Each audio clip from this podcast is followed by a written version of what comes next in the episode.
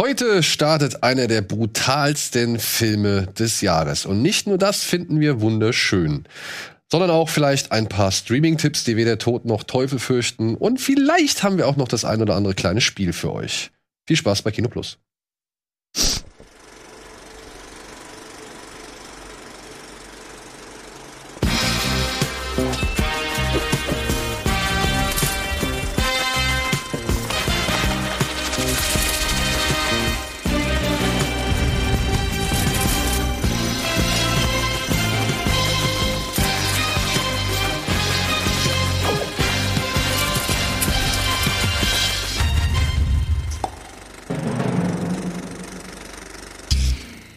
Hallo und herzlich willkommen zu einer neuen Ausgabe Kino Plus. Heute mal wieder mit Antje, Hallo. mal wieder mit Etienne.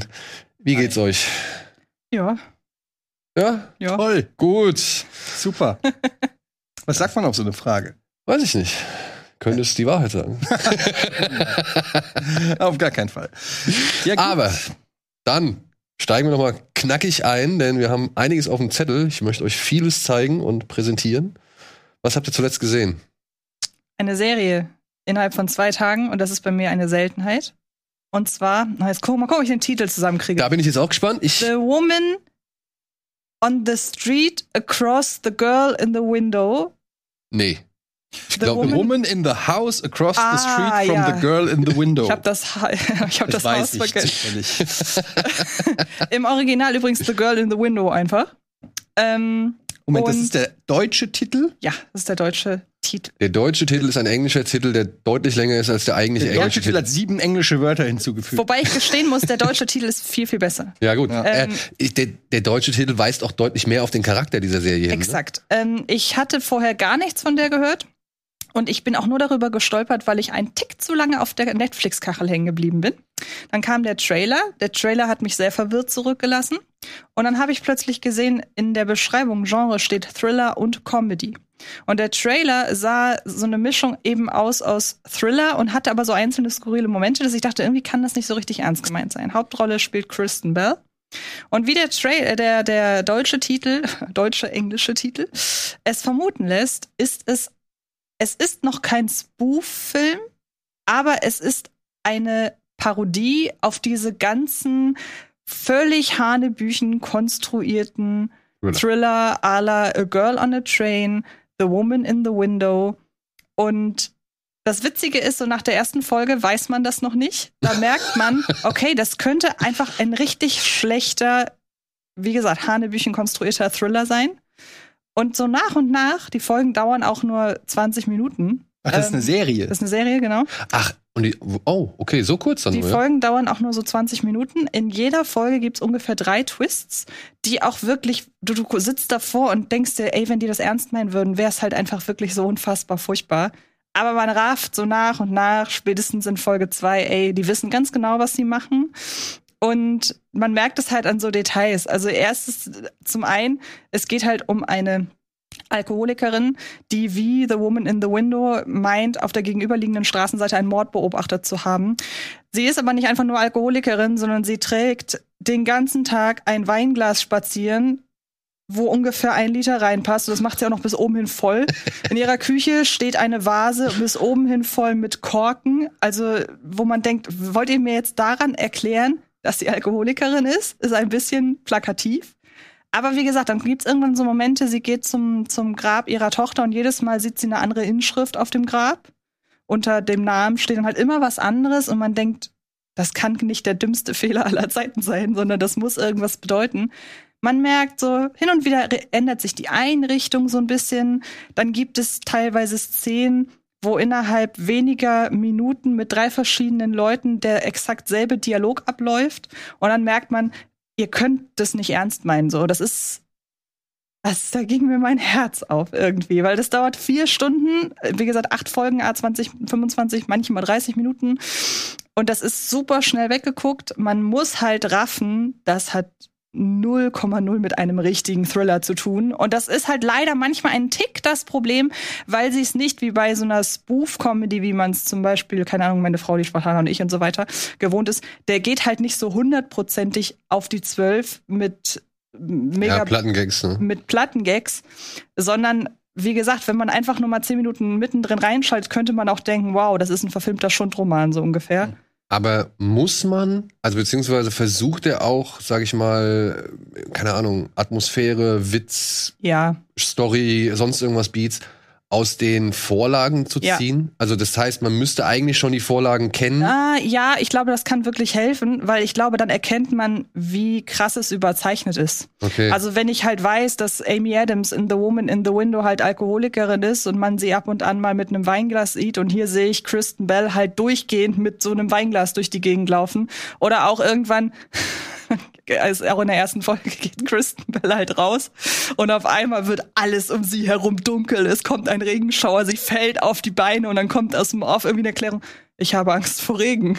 So einfach so, wo man denkt, ja, gut, Aber um das okay. mal einzuordnen, ist der Regisseur von Heathers oh, echt? und von Hudson Hawk.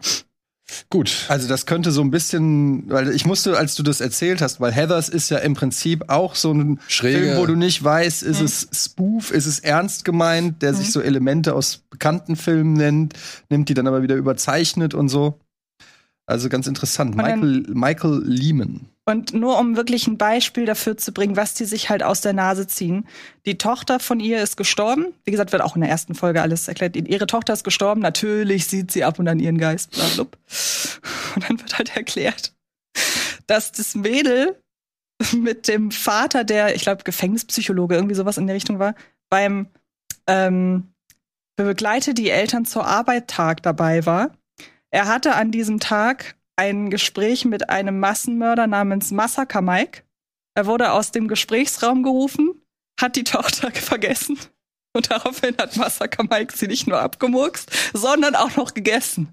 Das ist die Erklärung, wie die Tochter gestorben ist. Ja, ist dumm gelaufen auf jeden Fall. Und solche Sachen gibt's halt gibt drei Stück pro Folge, also drei Twists pro Folge. Allein im Finale werden, glaube ich, fünf verschiedene Lösungen präsentiert. Es kommt immer wieder nach ein, ach, das ist doch doch ganz anders. Und dann gibt's halt Dialoge so, kann es sein, dass du mit Person XY ein dunkles Geheimnis teilst? Ja, es ist folgendes. Und das ist halt, also wie gesagt, es ist unfassbar kurzweilig. Ich hatte das Gefühl, wenn man einmal blinzelt, ist die Folge vorbei. Ich ähm, hab's an zwei Tagen hintereinander geguckt, weil ich es zu spät entdeckt habe, um es am ersten Tag komplett zu gucken. Und wie gesagt, mir ist bei dem Humor und auch weil der halt wirklich Spannungsmomente schafft. Und du hast ja erzählt, deine Frau fand die erste Folge teilweise zu unheimlich. Ich fand's so schön kurzweilig und ich glaube, die kommt halt, habe ich mal bei Letterbox geguckt, kommt sie auch wirklich gut an. Einige Reviews gibt's, die habe ich gelesen, habe ich gedacht, okay, ihr habt's halt wirklich bewertet wie eine Thriller-Serie. Ähm, Das habe ich, ich auch gelesen. und ich find's halt besser als zum Beispiel auch nur ein kleiner Gefallen, den ich ja auch sehr mag, der auch so ein bisschen in die Richtung geht. Aber ich glaube, wer an nur ein kleiner Gefallen kritisiert hat, dass er nicht so auf die Zwölf geht, der sollte sich das echt angucken. Und wie gesagt, ist halt auch kurz. Kristen Bell mag nicht die beste Schauspielerin sein, hat aber mega Bock auf das Ganze, das merkt man. Und äh, ja, wirklich eine große, große, große Empfehlung. Hab lange, wie gesagt, ich gucke ja, weil ich es einfach nicht schaffe, kaum Serien. Aus im Februar kommt halt voll viel. Irgendwie noch letzte Staffel Brooklyn Nine-Nine. Dieses Murderville finde ich super spannend. The After Party, ich glaube, Freitag Februar wird mein Serienmonat. Aber ich kann das echt empfehlen. Es macht super viel Spaß. Erinnert mich ein bisschen an Schweigen der Hammel. Den habe ich nämlich gerade geguckt. Ja, gut, das ist ja ein richtiger Spoof. ja, das ist ein richtiger Spoof-Film. Aber dieser Michael Lehman, vielleicht schimmert jetzt endlich mal durch, was sein Plan all die Jahre war. Ne? Wo wir noch davor hatten. Hä? Der hat eine ganz komische ähm, Filmografie. Ich habe es mir eben gerade noch mal angeguckt. Der hat ähm, auch mit Diane Keaton hier Just Because he, nee, wie heißt er? Ähm, diese Schnulze gemacht. Dann Airheads hat er gemacht. Oh, mit, mit, mit Brandon Fraser, ne? Genau. Ja. Also ist ja auch schon ewig her und so. Also ich werde nicht so ganz schlau aus seiner Filmografie. Man hat so ein bisschen den Eindruck, er äh, verfilmt einfach jedes Drehbuch, das er überhaupt kriegt. Ja, aber ich glaube, er hat da irgendwie so seine eigene Art von Meta-Humor Ja. gefunden. Ich meine, Hudson Hawk, komm, da saßen wir auch 40 Days and 40 Nights. Oh, das war eine reine Raumpom, oder? Ja. Das war doch, wo er keinen Sex haben durfte, ne? Because I Said So und der My Giant noch. Ja, ja, stimmt, genau. Ja, ne? Ist nicht gut gealtert. ja, aber ich meine, wir saßen damals vor Hudson Hawk und haben uns auch gefragt, was macht noch Bruce Willis da? Kino, ey. Das ist der Knaller. Was macht Bruce Willis da? Oder was, was will dieser Film hier erzählen? Ist das jetzt nackte Kanone mit, mit Bruce Willis oder ist das jetzt irgendwie ein ernstzunehmender Action-Abenteuerfilm? So? Oder vielleicht doch ein Musical? Man weiß es nicht. Gut, Etienne. Ja, ich habe auch das, was passt eigentlich ganz gut. Ich habe mir den Film Silent Night angeguckt. Ah, den mit Kira mit Knightley. Keira Knightley und Matthew Good und dem kleinen Jungen aus Jojo Rabbit. Ähm, und für mich muss ich sagen, war das ein eher enttäuschendes Erlebnis, ähm, weil die Tagline war Nell, Simon and their boy Art are ready to welcome friends and family for what promises to be a perfect Christmas gathering. Perfect, except for one thing, everyone is going to die. Das war die Prämisse. Du hast, ey, also du kannst einen Fünfer reinstecken, ne? Also ich habe Strichliste gemacht. Und jedenfalls äh, muss ich sagen, es ist exakt das, was passiert. Also dieser Film bietet außer dieser Tagline keinerlei Überraschungen, außer dass er keinerlei Überraschungen bietet, wenn du die Tagline bietest. Also du denkst dir halt irgendwie, ja, okay, da kommt ein Slasher oder die sind irgendwie böse oder so. Nein, in Wahrheit ist es mehr Ja, so, Würde ich vielleicht nicht verraten. Weil- ob denn jemand guckt. Aber Ich möchte auch abraten. Also eher, ja gut, dann kann ich kaum darüber reden, warum er mich so aufregt. Aber ähm, naja, jedenfalls, die Tagline ist what you, what you see is what you get. Und ich muss sagen, es ist schon, eine- es sind zwölf Hauptcharaktere. Es ist so ein bisschen wie Knives Out arrangiert. Also jeder hat so ein bisschen eine kleine Storyline. Die treffen sich alle in diesem, in diesem Ferienhaus oder was das ist, um Weihnachten zusammen zu feiern. Freunde, Schulfreunde. Und schon auf der Fahrt dahin kriegt jeder so eine kleine Mini-Story-Arc, dass du die Charaktere so ein bisschen kennenlernst. Und es ist schon erstaunlich, dass sie es schaffen, dass in diesem gesamten Film nicht ein likable Charakter ist. Nicht einer. Du interessierst dich nicht für ein Schicksal, du hast keine Sympathien für irgendjemanden. Und das ist schon mal kein guter Einstieg, um eine vermeintliche Bedrohung aufzubauen, weil es mir letztendlich, denke ich mir einfach, wann kann endlich die Bedrohung kommen und alle diese Menschen vernichten? Ähm, und der Twist ist scheiße. Es ist gut geactet, das muss ich sagen, gute Schauspieler, so, es ist hochwertig produziert, das kann man dem Film nicht vorwerfen, der wirkt jetzt nicht wie ein Billo-Film, aber ich fand den weder spannend, der soll manchmal ein bisschen lustig sein. Ähm, es gab vielleicht ein, zwei Szenen, wo ich gedacht habe, hm. Und ansonsten verstehe ich das nicht. Ich verstehe nicht, was das soll. Der ist weder gruselig noch brutal noch spannend noch ähm, er, er, er hat so Sachen von, wie heißt der Leonardo DiCaprio hier, Don't Look Up, so ähm, Elemente, wo aber Don't Look Up im Prinzip viel konsequenter dann auch ist und das auch viel äh, erinnert mich auch so ein bisschen, wie heißt der, wo die, dieser Stephen King-Film, wo die alle im Supermarkt sich verschanzen. Der Nebel. Ja. Der Nebel, solche Sachen so. Also es wird dauernd von einer imaginären Bedrohung geredet, die man aber nicht sieht und die sie irgendwie dann versuchen, einfach mit Singen und Tanzen sozusagen nicht geschehen zu lassen. ich mag die Fame-Szene, ich muss sagen. Die welche? Wenn sie zu Fame im Wohnzimmer tanzen. Ja, aber also es ist alles so, keiner der Charaktere verhält sich in irgendeiner Weise nachvollziehbar oder glaubwürdig. Ich verstehe auch, also da- das ist so ganz komische Vibes. Ich muss es einfach jetzt mal sagen, Spoiler, es geht, mach mal den Spoiler rein, Silent Night, da guckt eh kein Mensch. Es geht im Prinzip, die Welt geht unter wegen einer giftigen Todeswolke. Für die gibt's auch keine Erklärung, wo kommt sie her, warum kommt sie, wie ist es einfach, es kommt eine giftige Todeswolke, die einfach offensichtlich über das ganze Land, über die ganze Welt hin, hinschoppt und alle tötet, offensichtlich, und so ist der Gedanke, wenn man nicht vorher die rote Pille nimmt, die einen friedlich einschlafen lässt, dann wird's brutal, weil du dann eben vergiftest und zerfällst oder was weiß ich. Das ist die Angst. Und die reichen Leute kriegen alle die rote Pille, damit sie diesen tragischen Tod nicht erleben müssen. Und der eine Sohn, eben hier der Junge gespielt, äh, Roman, Roman Griffiths Da- Griffin Davis, der kleine Junge aus Jojo Rabbit, ist der Einzige, der sagt, aber das gibt's doch nicht. Wir können uns so ein kleiner klugscheißender Junge, so weißt du, so ein, äh, ihr habt die ganze, ihr habt die, die, das Klima kaputt gemacht, Daddy. So ein Junge, so ein Rotzlöffel, der sich die ganze Zeit den Erwachsenen äh, vorwirft, was für schlechte Menschen sie sind, aber selber in seinem Leben, der ist sieben oder acht, dann noch nichts erreicht. ja, egal, aber auf jeden Fall hält er allen dann äh, Vorwürfe und sagt dann, ich nehme diese Pille nicht. Und ähm, weil er äh, glaubt, man muss doch irgendwie den Armen helfen, die, äh, die, die diese Pille nicht kriegen. Und dann ist da noch Lily Rose Depp, die Tochter von Johnny Depp. Mhm. Die ist auch noch schwanger.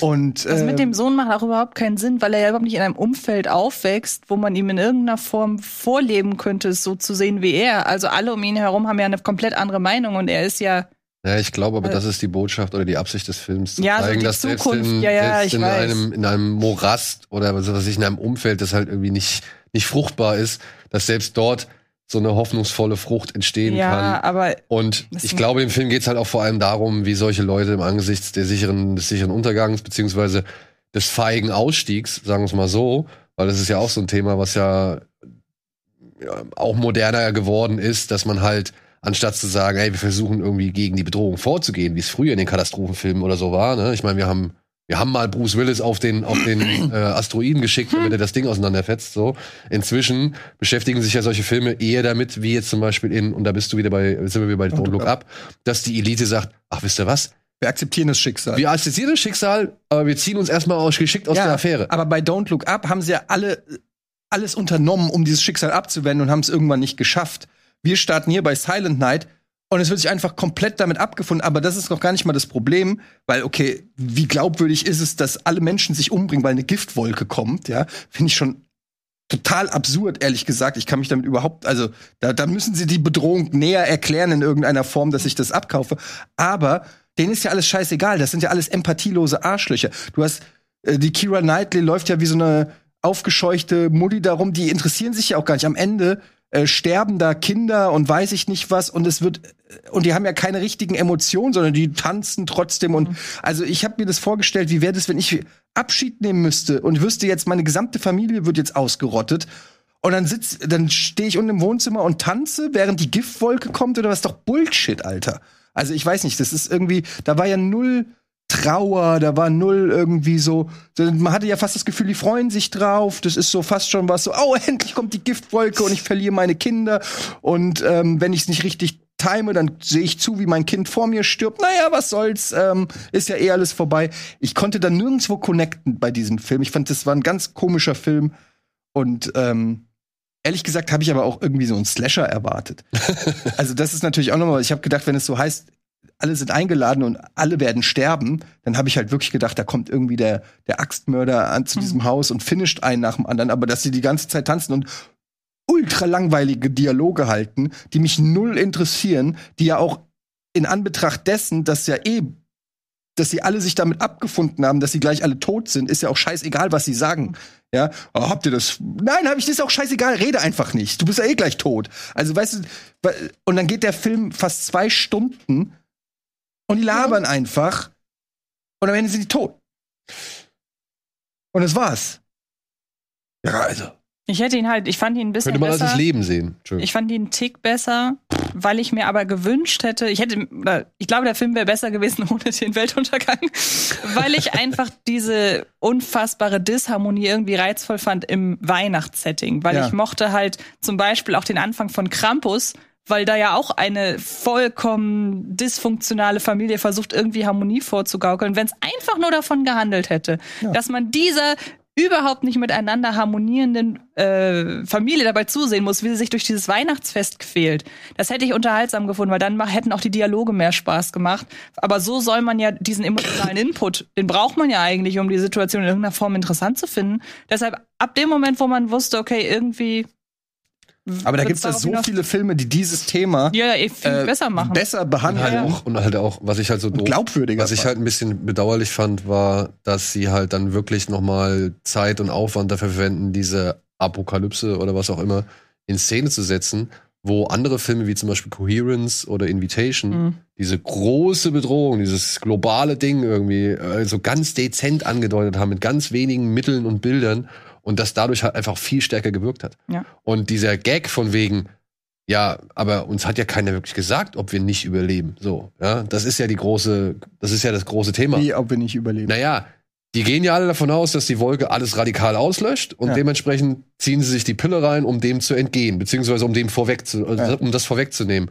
Aber der Junge ist ja der Einzige, der in Frage stellt, ob diese Wolke wirklich so tödlich ist, wie alle behaupten. Ja. Oder ob es nicht vielleicht einfach nur irgendwie. Ja, aber das ist doch schon, eine, was ist das für ein Logikloch? Also, Die sind muss, ja da, muss ein, da muss ein Achtjähriger drauf kommen, der diese Frage stellt. Die sind ja Bevor du deine Familie tötest, Ja, genau. fragst, stellst du doch diese Frage. Sag mal, wie tödlich ist diese Wolke? ja, eben, die Im sind ja Vergleich dazu, dass ich freiwillig meine Familie töte. Genau, und ich glaube, dem Film ging es darum zu zeigen, wie, weiß ich nicht, ähm, bedingungslos oder wie, wie, ja, eben wie, wie kritiklos oder ohne, wie fraglos Leute genau sowas schon akzeptieren, weil aber- die Regierung ja sagt, ey, hier so und so ist es, das muss, muss Ja, aber das ist doch werden. Bullshit. Auf was, auf was fußt denn diese Kritik? Wo, in welcher Gesellschaft ist das so, dass Eltern bereit sind, ihre Kinder zu opfern im Anbetracht einer nicht realistischen Gefahr? Das gibt es doch gar nicht. Zumal sie ja schon kurz davor sind. Also die ganze Information der Regierung über die Gefährlichkeit dieser Wolke muss ja schon stattgefunden haben vor dem Film.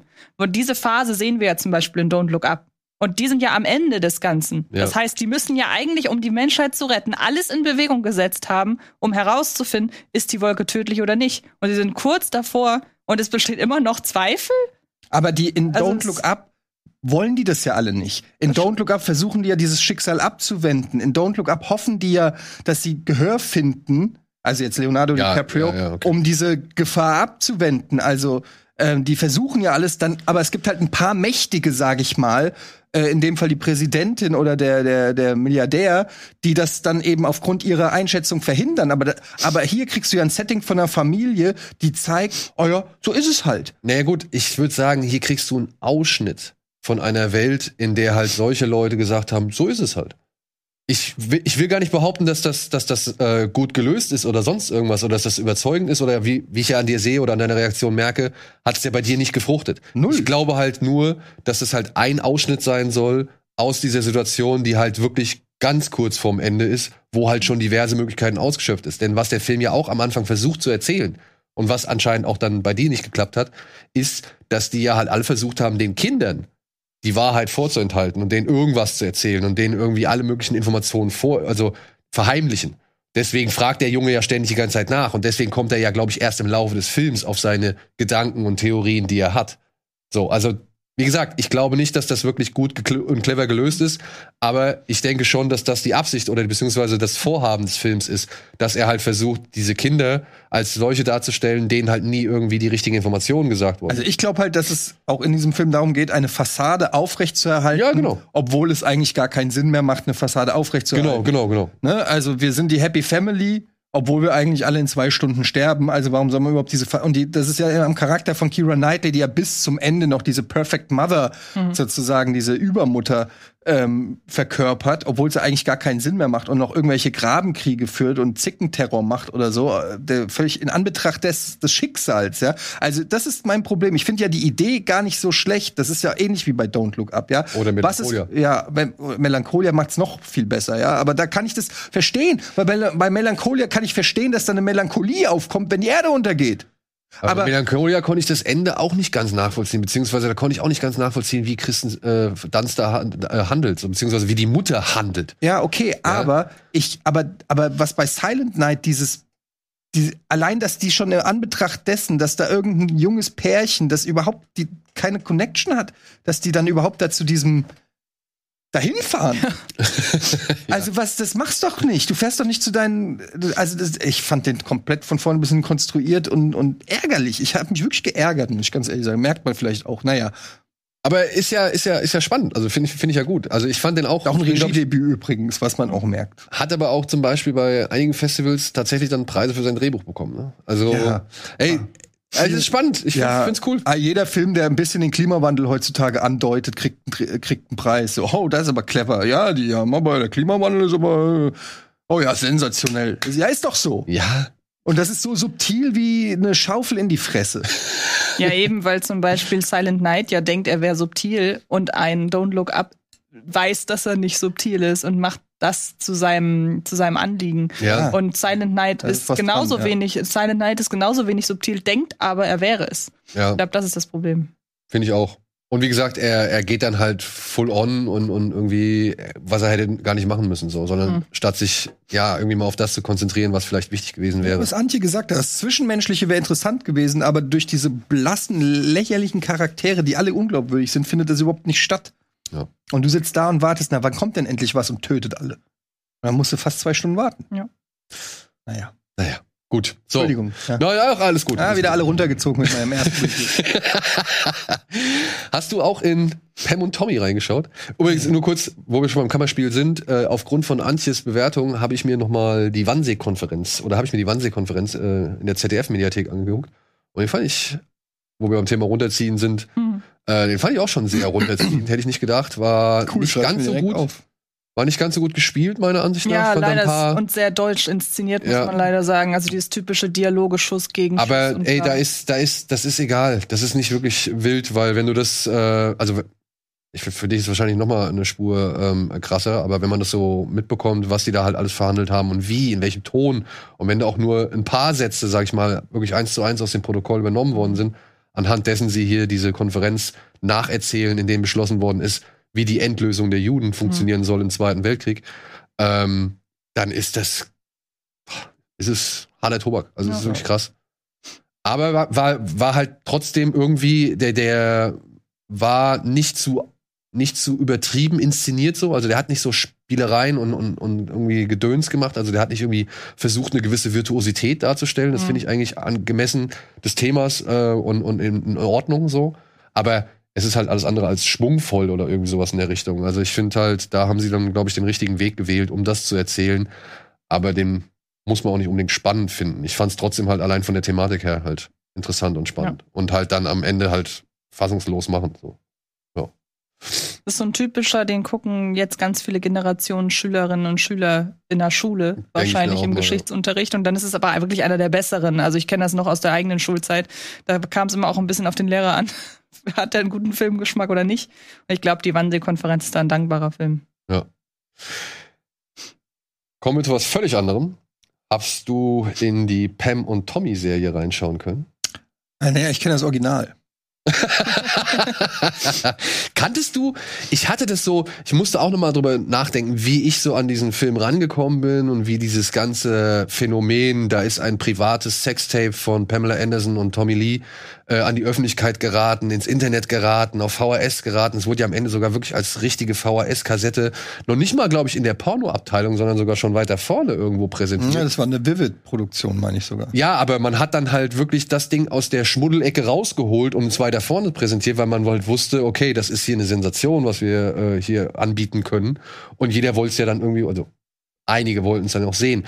Und ich habe dann überlegt, so bevor ich die Serie dann angefangen habe, habe ich überlegt, wie war das nochmal? Was hast du da für eine Hintergrundinformation? Ja, war das nicht irgendwas mit Handwerker, haben das Ding irgendwie äh, aus, in, in der Wohnung gefunden bei ihren Arbeiten und haben das dann mitgenommen?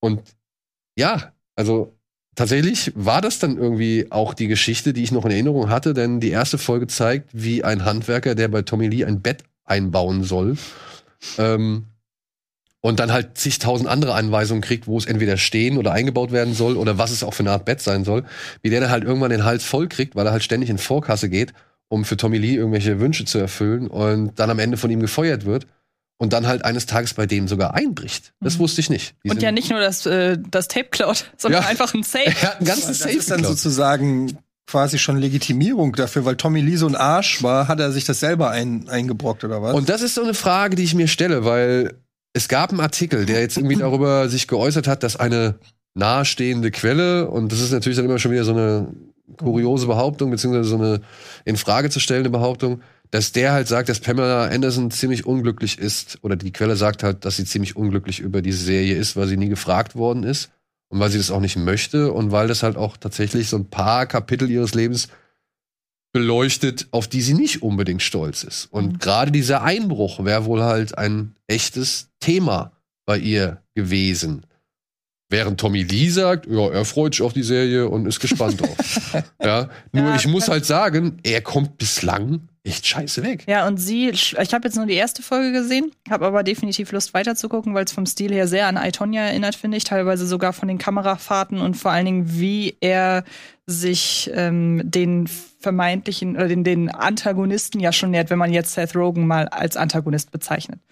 Ähm, wo ich aber auch nicht so, stimmt nicht so richtig. Die Figuren, da war ja äh, Sebastian Stan war ja in I, Tonya schon wesentlich mehr Antagonist als Seth Rogen in, äh, in Pam und Tommy, aber ich würde beide Figuren von der Art, wie sie betrachtet werden, als sehr ähnlich bezeichnen. Also ich finde, nach drei Minuten rafft man so ein bisschen, dass es der gleiche Regisseur ist wie von I, Tonya. Ähm, Ja, auch so wie er an die Figuren immer mit der Kamera ranfährt. oder diese und- typische, ich habe so das Gefühl, er ist so das Gegenteil von Darren Aronofsky, was die Kamerafahrten angeht, weil während Darren Aronofsky ja die Kameraposition vom Hinterkopf mag, mag es Craig Gillespie, Gillespie, was auch immer, Gillespie. die von vorne zu beobachten, wie sie Ja. auf die Kamera zurennen. Ähm, äh, äh, Pamela Anderson kommt ja in der ersten Folge kaum vor. Ähm, was natürlich so ein bisschen das Problem ist, vielleicht, was die Diskussion angeht. Ähm, Seth Rogans Figur hat ja überhaupt nichts Bedrohliches. Also selbst wenn er da einbricht, der wird ja nie als krasser Schurke gezeigt, sondern eigentlich als jemand, der Glück haben muss, dass das überhaupt funktioniert hat. Und ich kann mir aber schon vorstellen, wenn bei dir zu Hause eingebrochen wird, dass dir am Ende natürlich egal ist, ob das ein sympathischer Typ war. Du hast dann einfach Schiss, weil du dich nicht sicher fühlen kannst bei dir zu Hause. Und das ist, glaube ich, so ein bisschen das Problem. Ich bin da auch sehr gespannt, wie der, die Serie die Kurve noch so ein bisschen kriegt, auch wirklich mal zu beleuchten, was das wahrscheinlich insbesondere mit Pamela Anderson angestellt haben muss. Und das ist halt, was ich mich halt auch frage, ob da wirklich eher so dieser abstruse Fall im Vordergrund steht und halt, was Mhm. das für Kreise gezogen hat, weil es gibt ja diesen berühmten Ausspruch irgendwie, wir haben das Internet lahmgelegt, als der Film dann Mhm. online geleakt wurde. So, und, und das war ja noch zu Zeiten, als es noch nicht so wirklich stabil war oder die Datenraten noch nicht so wirklich hoch waren und so. E-Mule. Du musst einen Monat warten, bis du es hattest. Aber dann hattest du es. Dann hattest du es.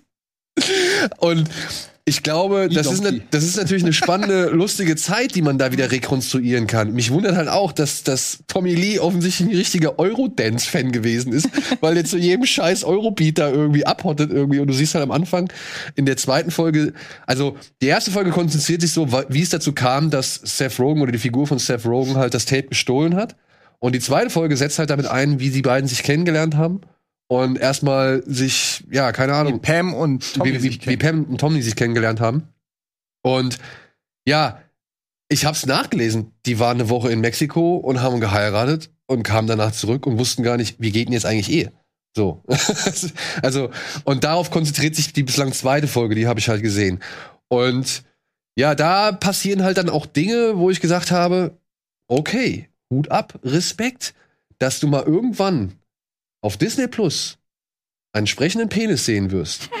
Ja, ist das Letzte, was ich erwartet habe. Und, und der, der geht da schon wirklich in die Vollen, was sexuelle Darstellung angeht, was Körperteile angeht und was auch das ausschweifende Leben der beiden so angeht. Also da wird jetzt nicht irgendwie gerade verharmlost. Also man, man kriegt schon mit, dass die keine Kinder von Traurigkeit waren und dass die es da auch wirklich ausgelebt haben. Ich bin gespannt, wie es weitergeht. Aber das ist etwas, was mich in seiner Drastik oder in seiner, in seiner Grafik, sage ich jetzt mal, und in seiner offen, offensiven Grafik sehr überrascht hat. Also nicht bei Disney Plus. Ja gut, aber Disney Plus hat ja jetzt auch Ich meine, es ist eine Hulu, ist eine Hulu-Produktion, okay, viele ne? 18er Sachen auch. Also. Ja, ja, aber äh, trotzdem, also Geschlechtsteile in der Deutlichkeit, Aber das ist doch eigentlich beruhigend. Wir hatten ja Angst, wenn, wenn Disney so Sachen kauft wie 20th Century Fox ehemals oder eben jetzt auch die Hulu-Sachen dann kommen, dass dadurch, dass es von Disney Plus ist, dass es vielleicht aufweicht oder verweichlicht mit der Zeit. Aber ist ja dann offenbar gar nicht so. Ist ja eigentlich perfekt. Dann packt Disney Plus. Also ich finde es witzig, dass sie das halt irgendwie in einer Reihe dann mit dem neuesten Pixar-Film irgendwie bewerben, oben im, im Dings. Aber ähm, vor allen Dingen die erste Folge ist ja noch ab 12. Ich weiß nicht, ob die jetzt wirklich von die Folge zweite zu Folge Folge kann nicht ab 12 sein. Ähm, Never ever. aber ist doch eigentlich gut. Dann muss man ja Ich überhaupt find's keine halt- Sorge haben. In Hintergrund dessen, wenn ich jetzt hier dieses Bild sehe, The Greatest Love Story Ever Sold, Pam und Tommy, und du weißt nicht, worum es geht. Du warst nicht aus der Zeit, du weißt nicht, wer Pam ist, du weißt nicht, wer Tommy ist, du siehst nur dieses Bild und du hörst es, dann könntest du auch denken, das ist eine richtig sweete Highschool-Love-Story. Ja. Weil woher willst du es denn wissen? Es sieht ja einfach erstmal vom Bild her ganz nett aus. Da, also du weißt nicht, dass das Hauptthema ein geleakter Porno ist. Nö. Und dann mal Props an Lily James. Also, wie die sich verwandelt Ja. hat und wie sie sich halt verwandelt lassen hat. Und dann aber auch, wie sie spielt. Ich habe mir noch ein paar, paar Interviews angeguckt. Ich war schon erst schockiert, ne? Diese, dieses erste Ding, dieses erste Interview, was sie danach gestellt haben, wo sie mit Jay Leno redet. Und dieser Darsteller, der Jay Leno verkörpern soll, dieses Plastikkinn da hat. Und du siehst es halt wirklich so derartig, selbst durch diesen Grisselfilter, den sie auf den Fernseher draufpacken. Aber so im weiteren Verlauf muss ich sagen, das ist von der Effektarbeit Mhm. schon echt erstaunlich. Und ja, wie Lily James das macht, ist mindestens ebenso erstaunlich. Ja? Also es sind wohl digitale Brüste, die sie ihr verpasst haben, aber das ist äh, schon erschreckend, wie echt das aussieht manchmal. Aber wie sie halt dann so vom Gesicht her und von der Mimik her und, und ja, wenn sie halt mit Leuten redet, wie sie das macht, Hut ab. Das Bin ja ist sehr nah an der, Bin an ja- der echten Pamela Anderson dran. Und beziehungsweise, wenn man dann die Bilder sieht, in de, also von Filmen sieht, ich habe noch mal geguckt, wer war noch mal Lily James? Ich habe die in sehr vielen Filmen gesehen, aber ich habe sie nie so richtig wahrgenommen. Sie war in Baby Driver, sie war in Stolz und Vorurteil und Zombies. Downton Abbey. Downton Abbey, gut, habe ich nie richtig gesehen. Also, Aber, aber dafür ist sie, glaube ich, äh, das war sie. ja, ja, aber ich habe sie halt schon in vielen Filmen gesehen, aber dann nie so richtig wahrgenommen. Mhm. Und wenn man die, sich die Bilder aus diesen Filmen anschaut und dann jetzt sieht, wie sie da in der Serie aussieht, Hut ab. Also das ist wirklich eine gute Illusion. bin sehr erleichtert, dass sie sich für die Serie die Brüste nicht wirklich hat machen lassen. So als ultimative Aufopferungsbereitschaft für eine Rolle. Das kann ich mir nicht vorstellen. Aber ich bin da auch guter Dinge. Wie gesagt, Stichwort Itonia. Da hat er das auch hingekriegt, dass man diese Absurdität in dem Ganzen erkennt und auch, das war ja fast schon so ein bisschen äh, eine White Trash Familie, um die es da ging. Und die hat auch das Potenzial gehabt, dass man davor sitzt und den Kopf schüttelt und denkt, was seid ihr denn für Idioten? Aber trotzdem hat er es ja geschafft, auch die emotionale Seite gerade von der Tonja, dass er das sehr ausgelotet hat. Und deshalb, ich glaube, das ist ein Projekt, das ist in guten Händen bei dem. Ja, ich bin, ich bin gespannt. Also ich werde mir an, anschauen, wie es weitergeht. Ich fand Seth Rogen auch mit seinem Fukuhila-Schnitt, Hm. fand ich irgendwie erstaunlich glaubhaft. Der hat, ich, ich, du musst ihn dir nochmal angucken, der hat mich an irgendjemand anderen noch erinnert. Vielleicht kommst du drauf. Also ich will jetzt nicht sagen, äh, hier äh, Danny McBride, sondern der sieht aus wie jemand, den wir privat, glaube ich, kennen. Nils Bohmhoff.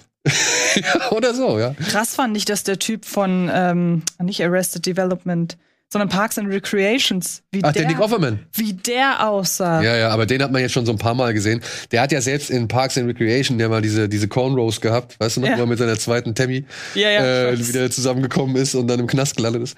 Aber ja, äh, der war auch, ja, stimmt, auf den freue ich mich auch noch. Also auf den bin ich auch noch gespannt. Also ich, ich guck weiter, obwohl ich mich halt frage, Nils Bohmhoff.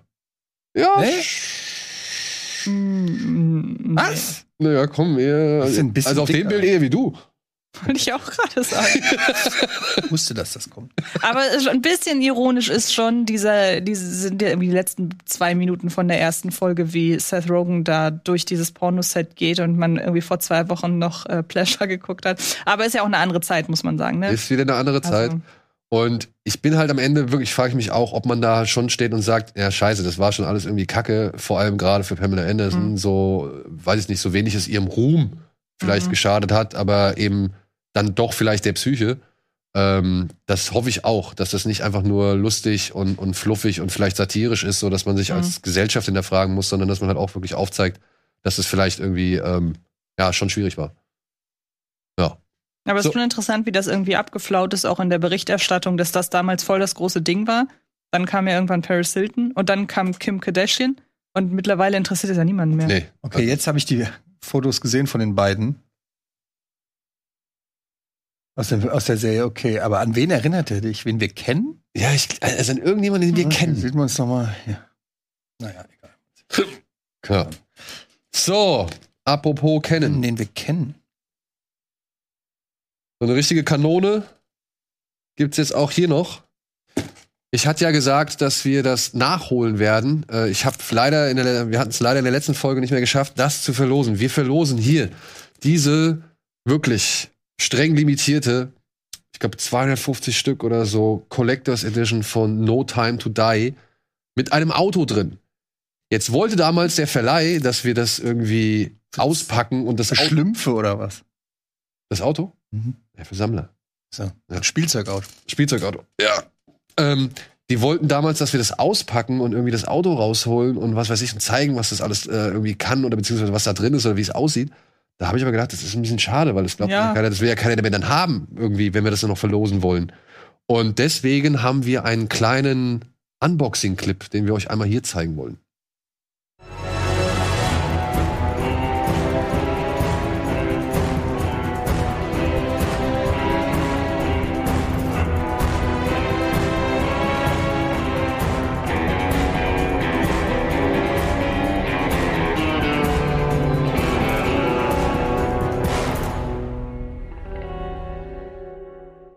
Ja, das ist alles in der Box drin. Dieses kleine Autochen, ein Zertifikat, dass es echt und schwer limitiert ist, plus die Blu-ray von No Time to Die mit paar extra Materialien, Anatomien einer Szene und so weiter.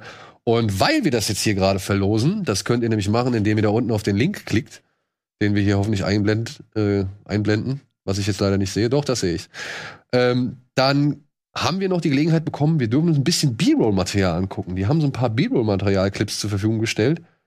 Hattest du ihn gesehen inzwischen? Welchen? Den Bond? Waren wir zusammen im Kino? Waren wir zusammen im Kino? Ja. Okay.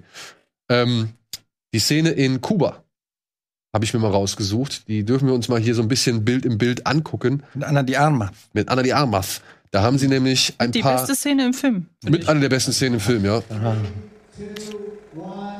Aber da sind ein paar erstaunliche Sachen dabei. Ich habe mal kurz reingeguckt. Ist jetzt natürlich nicht allzu spektakulär. Aber sowas liebe ich. Mhm. Das könnte ich mir Stunden angucken, wie so ein Film wirklich mal. Das sieht man viel zu selten. Viel zu wenig gibt's so Kram irgendwie, finde ich. Auch auf Bonusmaterial von Blu-Rays und so. Ja, wenn hast du halt so ein vorgefertigtes Making-of. Genau, so mit den. Aber ich meine, so wirklich einfach das Handwerk sehen. Das Genau. interessiert mich.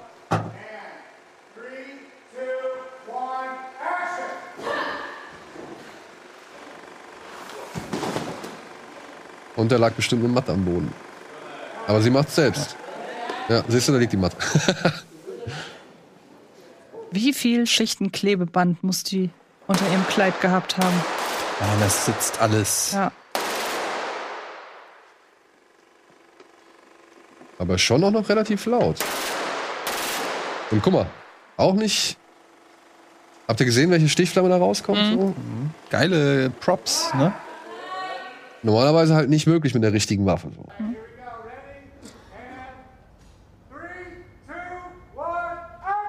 Was ich total witzig finde, ist, ich dachte immer, das wäre ein Filter, der da drauf liegt. Aber es ist ja wirklich so blau alles. Naja, wer weiß, auf das, die werden auf das Bureau-Material doch keinen Film, Filter draufgelegt haben, oder? Ja, vielleicht haben sie schon mit so einem Filter direkt gefilmt. Ja. Oh, ich will so Knarren haben. Die sind ja wahrscheinlich auch schön leicht. Das ist mal eine Steady, ja? Da kam jetzt noch so ein. Ah, nee, gut. Kommt gleich noch. Also es sind so ein paar Schwarzblenden dabei, ist ein bisschen schade. Ja. Da sieht man was. Alles Studio, ey. Und Greens, ne? Alles Studio und Greenscreen. War das da? Ja, hier, guck mal. Da hat sie zwei Seile. Sie hängt an einem und sie hängt noch an einem Mhm. grünen Kabel, was sie dann rausretuschiert haben. Hm. Finde ich äh, insofern dann auch nochmal interessant, weil man sollte ja eigentlich denken, okay, das ist ja schon ein echtes Seil, Mhm. was sie da drin haben, aber dass sie nochmal doppelt abgesichert sind. Und dass man sich dann trotzdem immer wieder die Arbeit macht, das alles rauszuretuschieren, so. Zeigt ja noch mal so ein bisschen, wie gefährlich das ist, ne? Ja, und wie viel Arbeit dann trotzdem in all Mhm. diesen ganzen Bildern oder auch wie viel Digitalität dann trotzdem in all Ja. diesen Bildern. Ja, das, ich habe mal, das ist schon ewig her, für Lord of the Rings, also für Herr der Ringe, äh, so ein Peter Jackson ähm, Special, das war wahrscheinlich auf einer der, der DVDs damals, da haben die auch so gezeigt, wie viel Color Grading alleine schon in jeder Szene ist, dass einfach jeder Gegenstand, jedes Auge, jede Faser wird nochmal digital überarbeitet. Also kein, keine einzige Farbe, die du in einem Film siehst, ist echt. Die Augen werden ein bisschen grüner gemacht, die Haare ein bisschen blonder, das Sakko ein bisschen schwarzer. Ja. Alles wird irgendwie noch mal anders gemacht. So, Ja, und dann kommen ja noch so diese abstrusen Dinger dazu, wie zum Beispiel bei diesen Airline-Filmen, wenn sie dann Blut haben, dass sie dann extra schwarz färben, damit es nicht mehr so den Eindruck von Blut irgendwie Mhm. erzeugt. So. Also nochmal also noch mal deutlich mehr einfärben und schwärzen, als es bei anderen Filmen vielleicht schon ohnehin im Kino der Fall ist. Ja. Ich empfehle ja immer sehr gern das Making-of zu Gone Girl. Weil man nicht glaubt, was da alles für Effekte drin stehen. Äh, Ja, drin nach dem vorkommen. Making-of von Zodiac schon. Also es gibt eine Szene, ich weiß nicht, ähm, wie präsent euch der ist, wo die, wo die umziehen und wo man einmal kurz diesen Straßenzug sieht und dann steigen, gehen sie aus der Wohnung raus, steigen ins Auto und fahren weg. Und dann nur an dieser sieht man einmal, was sie für einen Filter drüber gelegt haben, dass da noch ein Baum rein retuschiert wurde, da haben sie irgendwie ein Kabel, weiß ich nicht, eine, einen Strommast, was auch immer. Und irgendwie so unfassbar viele Sachen, die man aber, finde ich, am Ende nicht merkt. Es gibt, ich meine, welcher Film war das neulich noch? Aber über den wir, dürfen wir noch nicht reden, ne? Stichwort Greenscreen und Nein. ähm, ne? Ja, aber ich finde, das Erstaunliche daran ist, dass es halt, früher hast du gesagt, sowas wie Episode One, ne? Da hat man gesagt, ja, die Schauspieler, die stehen alle nur im Greenscreen, ist ja arm. Heutzutage sind es ganz normale Filme, man sieht es jetzt, äh, gut, ganz normale Filme, aber ne, man, also so Szenen, wo du denkst, okay, da waren die wirklich irgendwo. Nee, das ist auch alles Greenscreen. Fast jeder Film ist in irgendeiner Form ein Greenscreen und dann wird der Rest der Stadt wird einfach hinten reingemacht, weil es halt, weil man es auch gar nicht mehr erkennt, weil die Technik so gut ist, dass du, du musst nicht mehr nach Paris fliegen und da drehen. Du kannst in deiner kleinen Garagenstudio Paris mehr oder weniger fast genauso. Ja, aber manchmal siehst du es halt dann eben doch. Ja. Tor ne? 3. Der dümmste, schlechteste und auch sinnloseste Greenscreen aller Zeiten. Diese Szene, die sie da auf, der, auf dem Hügel. Das ist noch nicht mal identifizierbar als irgendein Land. Es geht einfach nur darum, ein Hügel an einer Klippe. Fertig. Man kann mir nicht erzählen, dass es so ein großer Aufwand ist, irgendein Hügel an einer Klippe anzusteuern. ich weiß, du hast mir, ich weiß, du hast mir erzählt, dass es nachgedreht wurde, weil es woanders war. Aber es ist ein Hügel, verdammt. Ja, du, ey, ich sag ja auch bei, bei, bei Black Panther, wenn sie dann am Ende an dieser Klippe stehen.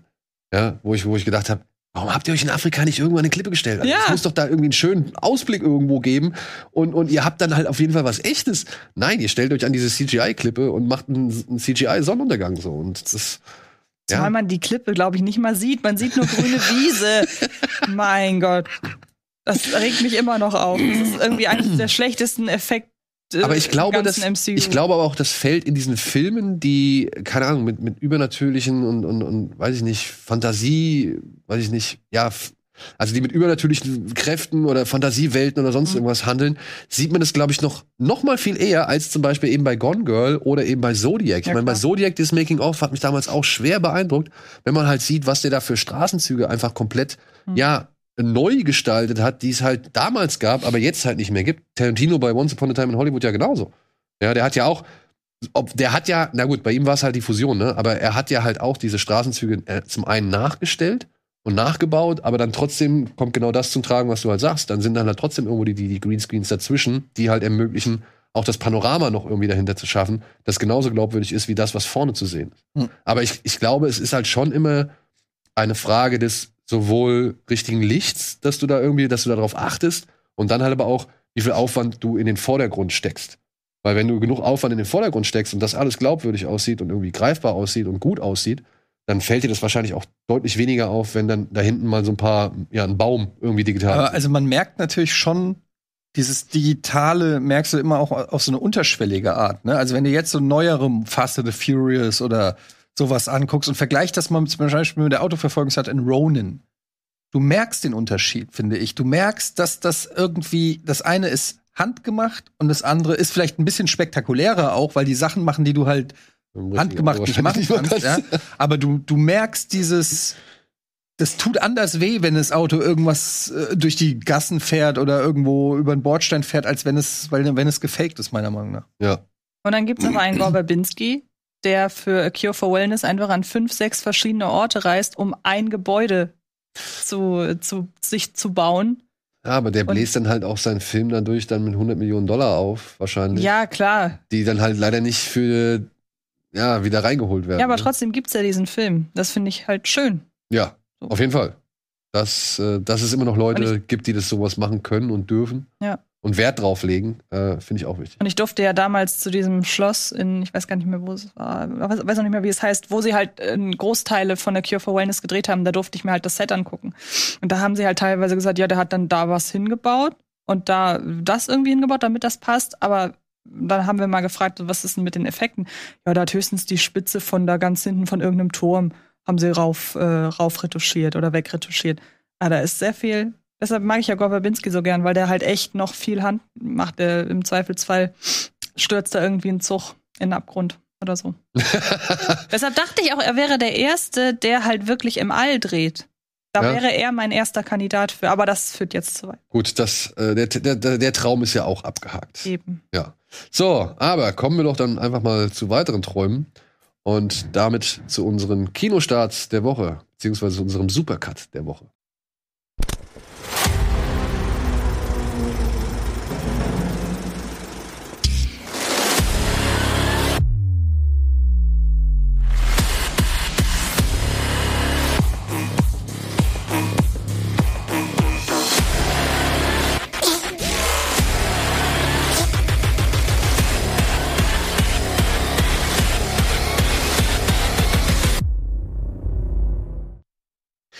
Wenn es wirklich die Situation war, dass das Kind zweimal hintereinander niesen musste, ist es natürlich Gold wert, wenn du das gerade auf Kamera aufgenommen hast.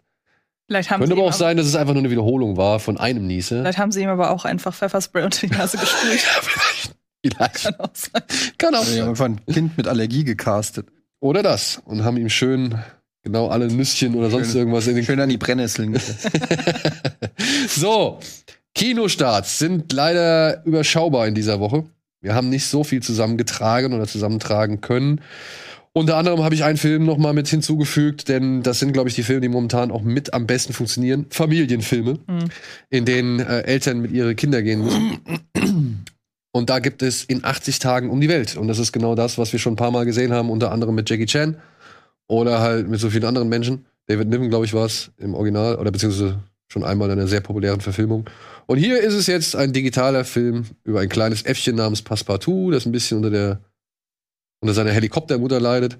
Und der wird von dem Frosch Phineas Fogg dazu überredet, eine Reise in 80 Tagen um die Welt zu machen, denn es droht ein Gewinn von 10 Millionen Muscheln. Das ist die Währung in diesem Tierreich. Ist von den, wenn ich es richtig verstanden habe, Drehbuchautor von Ice Age 2, der für seine anderen Animationsarbeiten schon eine, einen Oscar bekommen hat. Phileas? Heißt Phileas. Phineas? Phineas, Phineas? Ich meine auch, es ist Phineas, oder? Eigentlich Phineas. Ja. Ja, gut, es ist eine Adaption, ne? Da kann man sich vielleicht die eine oder andere Freiheit noch nehmen, wenn es um Äffchen und Frösche geht. Und ich könnte mir vorstellen, dass das ein Pflichtbesuch für die ein oder andere Familie Hm. sein wird. So. Dann gibt es aber wohl einen Familienfilm, den man, glaube ich, etwas mehr empfehlen kann. Und der stammt von jemandem, den wir tatsächlich hier auch schon für seine Arbeit ein bisschen bewundert haben. Er heißt Lars Montag. Und er hat unter anderem ähm, ein paar Folgen der Serie How to Sell Drugs Online Nee, Fast. Phileas heißt der wirklich. Wir denken wegen Phineas und Ferb wahrscheinlich. Er ist wirklich Phileas im Englischen. Phileas? Okay, Zumindest. dann haben wir uns geirrt. Ähm, ja, Lars Montag hat einen neuen Film gemacht. Wie hieß er? Einsamkeit und Sex und Mitleid? Das war sein äh, Kino-Langfilmdebüt. Den habe ich hier auch schon ein paar Mal empfohlen, äh, mitproduziert von der Bild- und Tonfabrik. Also für wer sich jetzt nicht davon äh, überzeugen lässt, äh, dass ich sage, es ist ein guter Film. ähm, oder es ist ein deutscher äh, Episodenfilm über Einsamkeit und Sex und Mitleid. Sehr böse, sehr schwarzhumorig, aber finde ich lohnt sich sehr. Vielleicht lässt sich ja, wenn das nicht reicht, Bild- und Tonfabrik hat produziert. Vielleicht sorgt das ja dafür. Ja. Und Lars Montag hat jetzt einen neuen Film gemacht und der ist was gänzlich anderes, Ja. nämlich ein Kinderfilm über einen kleinen Jungen namens Ranji. Ranji, genau. Genau, und der träumt davon, einmal ein, eines Tages eine Rolle in einem Bollywood-Film seines großen Idols zu haben. Und dieser, Ra dieser Traum rückt in greifbare Nähe, als es darum geht, dass in Berlin, glaube ich, ein, ein Film gedreht wird und die Leute für, ein, für eine Szene suchen. Nee, ganz so ist es nicht. Also er möchte halt, äh, wie du schon sagst, er möchte Schauspieler werden und an seiner Seite spielen, aber er wird dann entgegen seines Willens, ähm, halt, oder das heißt entgegen seines Willens, seine Familie beschließt halt nach Deutschland zu ziehen. Ach so. okay. Und er macht dann aus Deutschland quasi bei einem Online-Casting mit. Er hat also sein Herz quasi immer noch in, in Indien, versucht aber gleichzeitig sich an die, in diesem Fall Berliner Verhältnisse anzupassen, was ich witzig finde. Ich bin erst durch das Hören des Soundtracks darauf gestoßen, dass es Berlin ist, weil die jetzt nicht an den klassischen ähm, Orten drehen, um zu zeigen, dass es unbedingt Berlin ist. Also es ist kein Berlin-Lokal-Kolorit-Film. Und ja, dann handelt der Film, wie im Titel schon gesagt wird, von einem Jungen, der große Träume hat, der sich anfreundet mit einem jungen Mädchen, das kleinere Träume hat, die aber nicht weniger nachvollziehbar sind, weil sie möchte einfach nur in einer intakten Familie aufwachsen. Als äh, ja, Pop-Musical aufgezogen von den Komponisten und Songschreibern von Bibi und Tina, Ulf Sommer und äh, Peter Plate, den man noch von Rosenstolz kennt.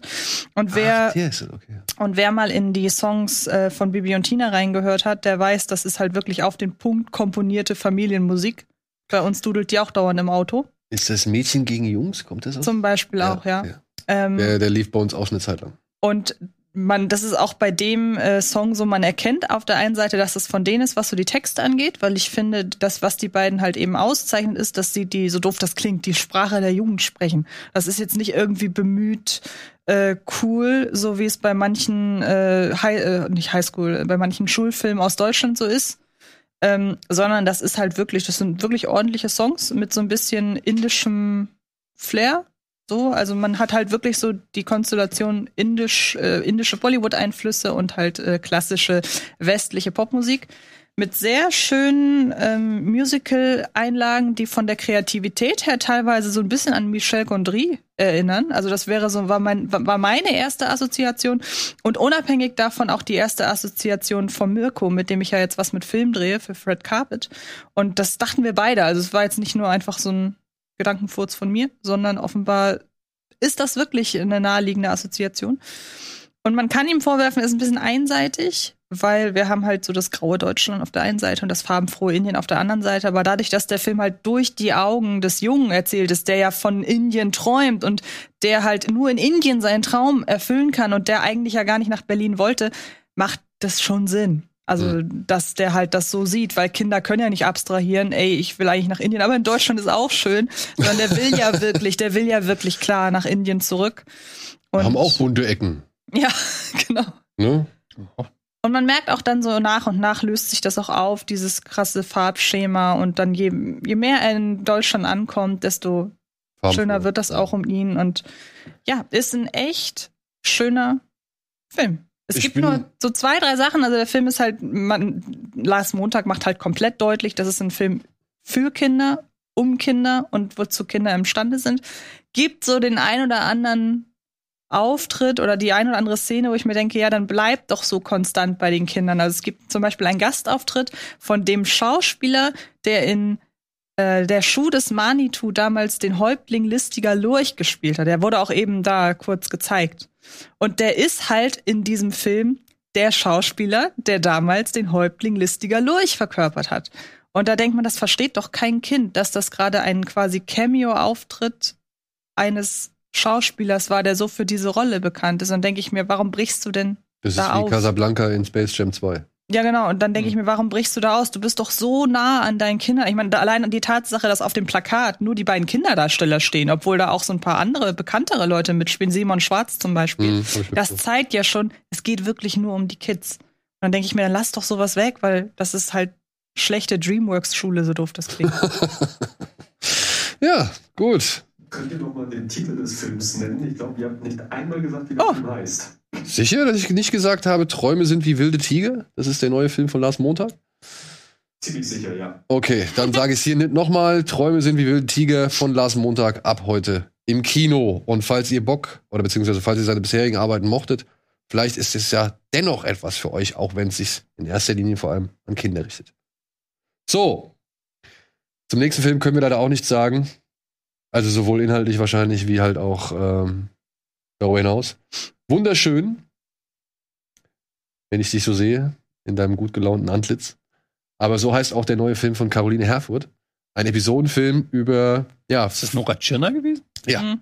Über fünf Frauen, ne? Fünf Frauen sind es, oder? Oh, ich weiß gar nicht, fünf oder sechs, ja. Ja. Und wie sie mit ihrem das Körper. Ich habe gehört, wie sie da flucht im Auto. Was bist du denn für ein schöner Arsch? Ja, genau.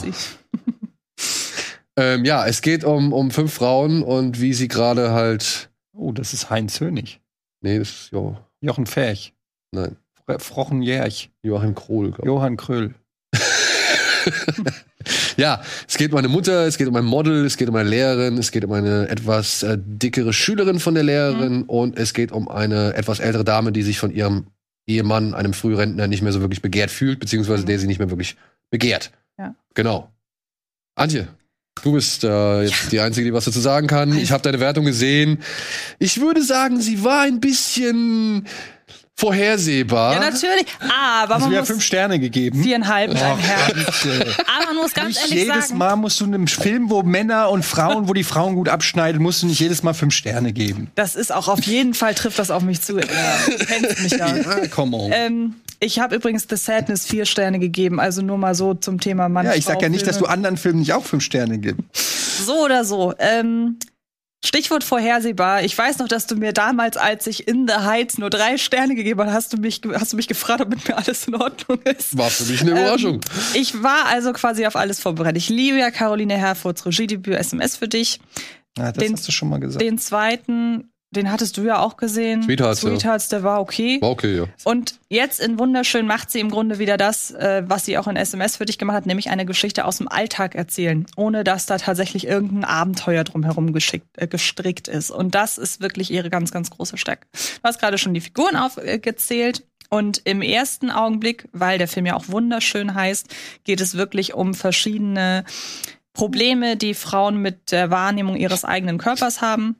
Insbesondere bei der Story rund um, äh, wie heißt sie, die mit den ganz kurzen, Emilia Schüle, die halt einfach Model ist und bei einer sehr, nennen wir es mal, altmodischen Agentur. Sie ist gärtenschlank, hat ein Sixpack und trotzdem sagt man ihr, ey, wenn du nicht ein paar Kilo abnimmst, dann musst du aber fortan irgendwie, geht's nicht mehr auf den Laufsteg, sondern dann machst du irgendwelche Werbespots und man sieht halt wirklich, wie sie dann äh, daran zugrunde geht, mehr oder weniger diesem vermeintlichen Schönheitsideal zu entsprechen.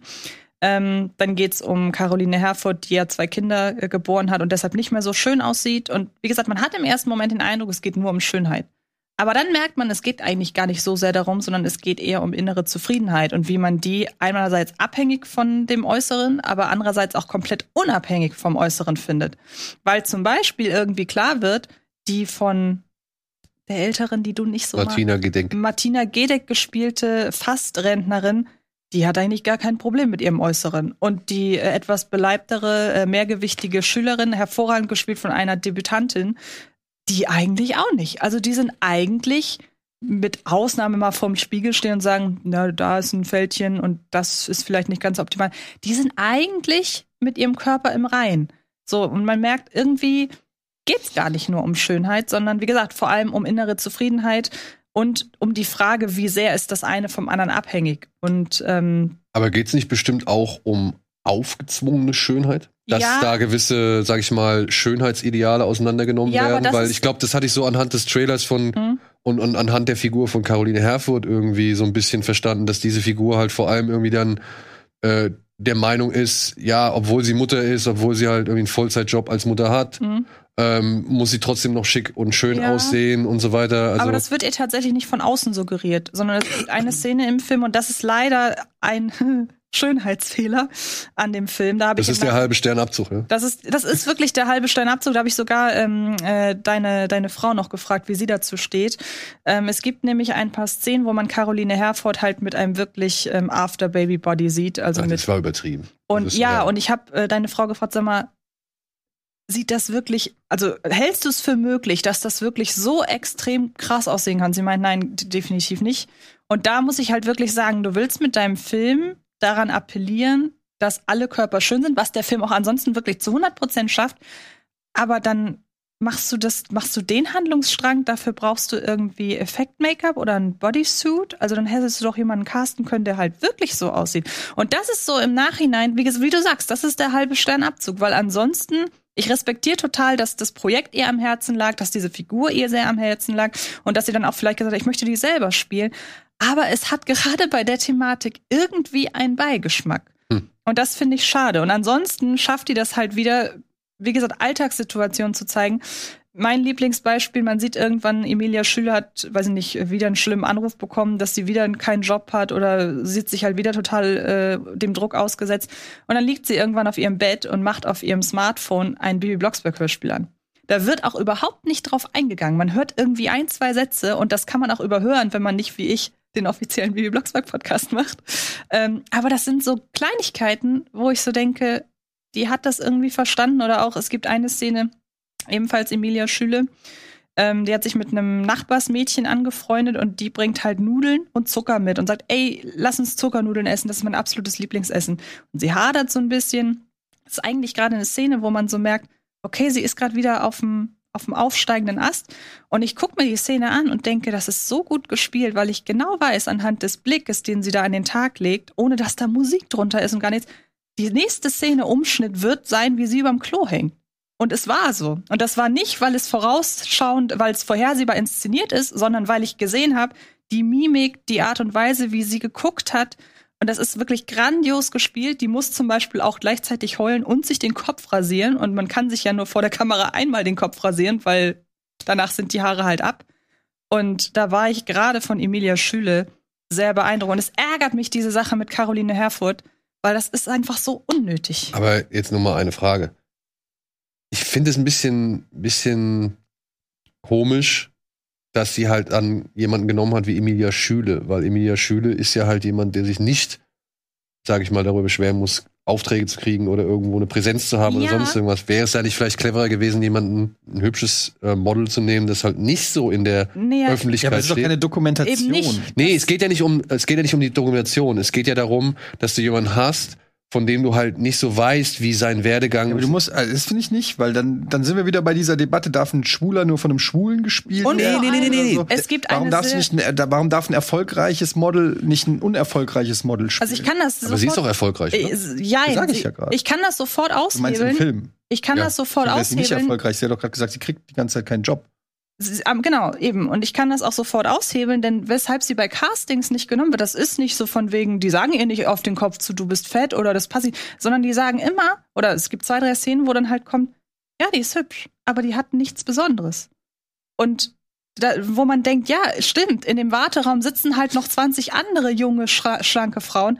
Und nur weil du jung und schlank und äußerlich schön bist, heißt das nicht A, dass du zufrieden bist und B auch nicht, dass dich Modeagenturen irgend oder Modelagenturen schön finden. Und das ist ja eben dieses, wer entscheidet denn, ob man den Funken hat, ob man, ob man schön ist, ob man halt, wer entscheidet das denn? Und wenn man auf die Idee kommt zu sagen, ja, aber eine Emilia Schüle, die würde doch auf jeden Fall von, von, für eine Modelagentur gecastet werden. Ey, wenn die Modelagentur sagt, du hast aber nicht das gewisse Etwas, da ist, glaube ich, keiner vorgefeit so.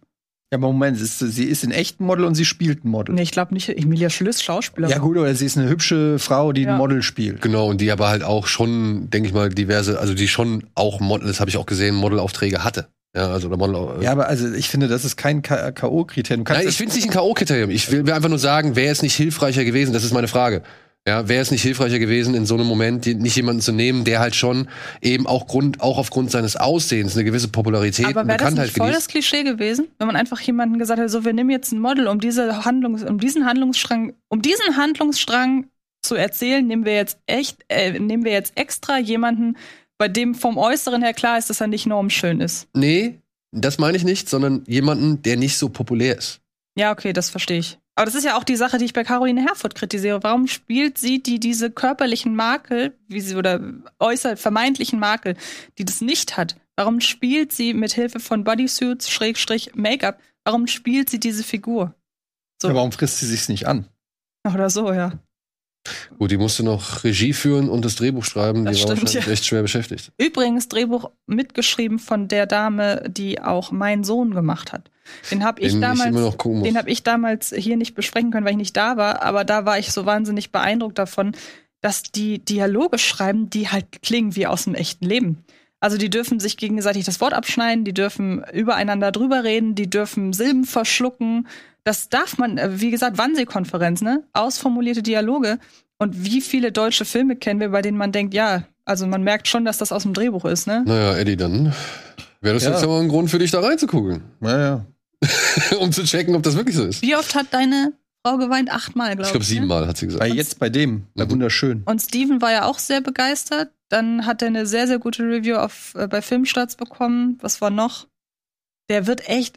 Dominik hat den beispielsweise auch sehr hoch bewertet mit 9 von 10 Punkten. Also ich möchte an dieser Stelle das nur Also bei Dominik, Entschuldigung, nichts gegen Dominik. Dominik, du weißt, ich liebe dich. Aber dass der den Film, sag ich mal, 9 von 10 Punkte ist genauso überraschungsarm. Ja, aber so banal das klingt, er ist halt auch ein Mann, ne? Also jetzt, um, um die Geschlechterkeule auszupacken. Nein, aber das ist ja, es ist ja auch sein Thema. Also beziehungsweise Ja, nicht sein Thema, nicht sein Thema, sondern es ist sein Ding.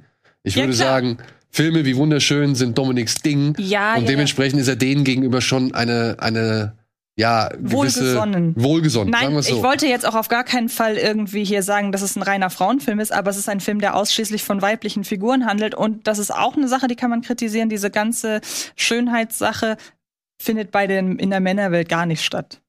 Und das kann man kritisieren, finde ich. Ich meine, aber mein Gott, Caroline Herfurth ist eine Frau, das gesamte Team ist weiblich, dann soll die halt aus einer Welt erzählen, die sie selber kennt. Das ist mir lieber, als wenn man irgendwie versucht, sich in eine Welt reinzudenken, mit der man aber gar keine Berührungspunkte hat. Und worauf ich halt hinaus wollte, Steven ist ja auch ein Mann.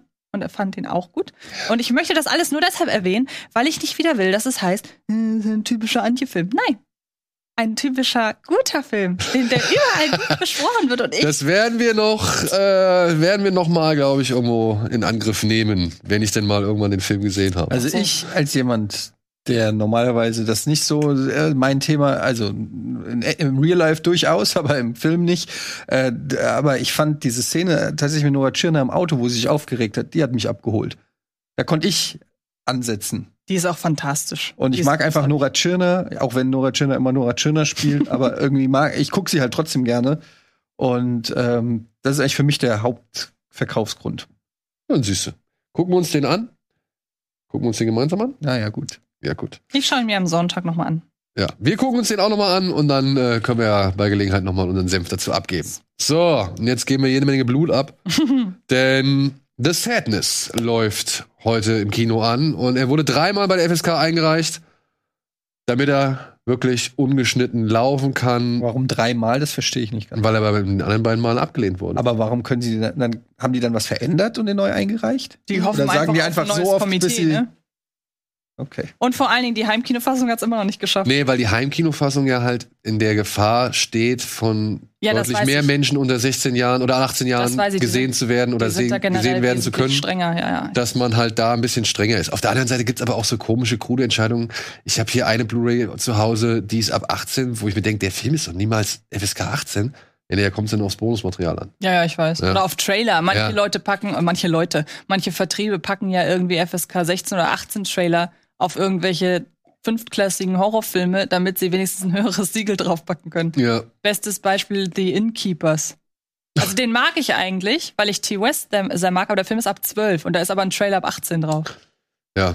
Gibt dem Film dann leider nicht so ganz die Ehre, die er verdient. So, The Sadness von Robert Jabas oder Jabas, ein Kanadier, der nach Taiwan gereist ist, denn man hat ihm Geld und die Möglichkeit angeboten, einen, ja, solchen Horrorfilm zu machen. Denn dort in Taiwan bricht nicht nur Corona aus, sondern auch ein Alvin-Virus. Er heißt wirklich so Alvin, es tut mir leid. Ein Alvin, sogenannter Alvin-Virus, der halt mutiert ist und der halt alle Menschen in wirklich brutale, willenlose, hemmungslose, schonungslose Irre verwandelt. Und in dem Chaos, das dadurch ausbricht, versuchen zwei junge Menschen, Jim und Cat heißen sie, glaube ich, zueinander zu finden. Die mussten sich am Anfang, ähm, musste sie arbeiten, oder beziehungsweise er hat sie zur Arbeit gefahren, danach haben sie sich getrennt. Und dann bricht das Chaos los und jetzt ist deren einziges Ziel, wieder zueinander zu finden, während sie halt durch eine taiwanesische Hölle reisen. Von einem, ja, von einer Bestialität zur anderen. Und Ja, so das eine- war, Eine Art Tollwut, würde ich sagen. ja genau, so eine Art Tollwut. Also Leute, Nummer, ne? Wer noch einmal zu diesem Film Zombie-Film sagt, der soll eigentlich überdenken, was er da macht, so. Weil das ist kein Zombie-Film. Das ist ein Film, der, ja, eher an 28 Days Later oder The The Crazies Crazies, an den Ja. musste ich denken. Ja. erinnert und beziehungsweise der das fortführt. Das sind keine Zombies.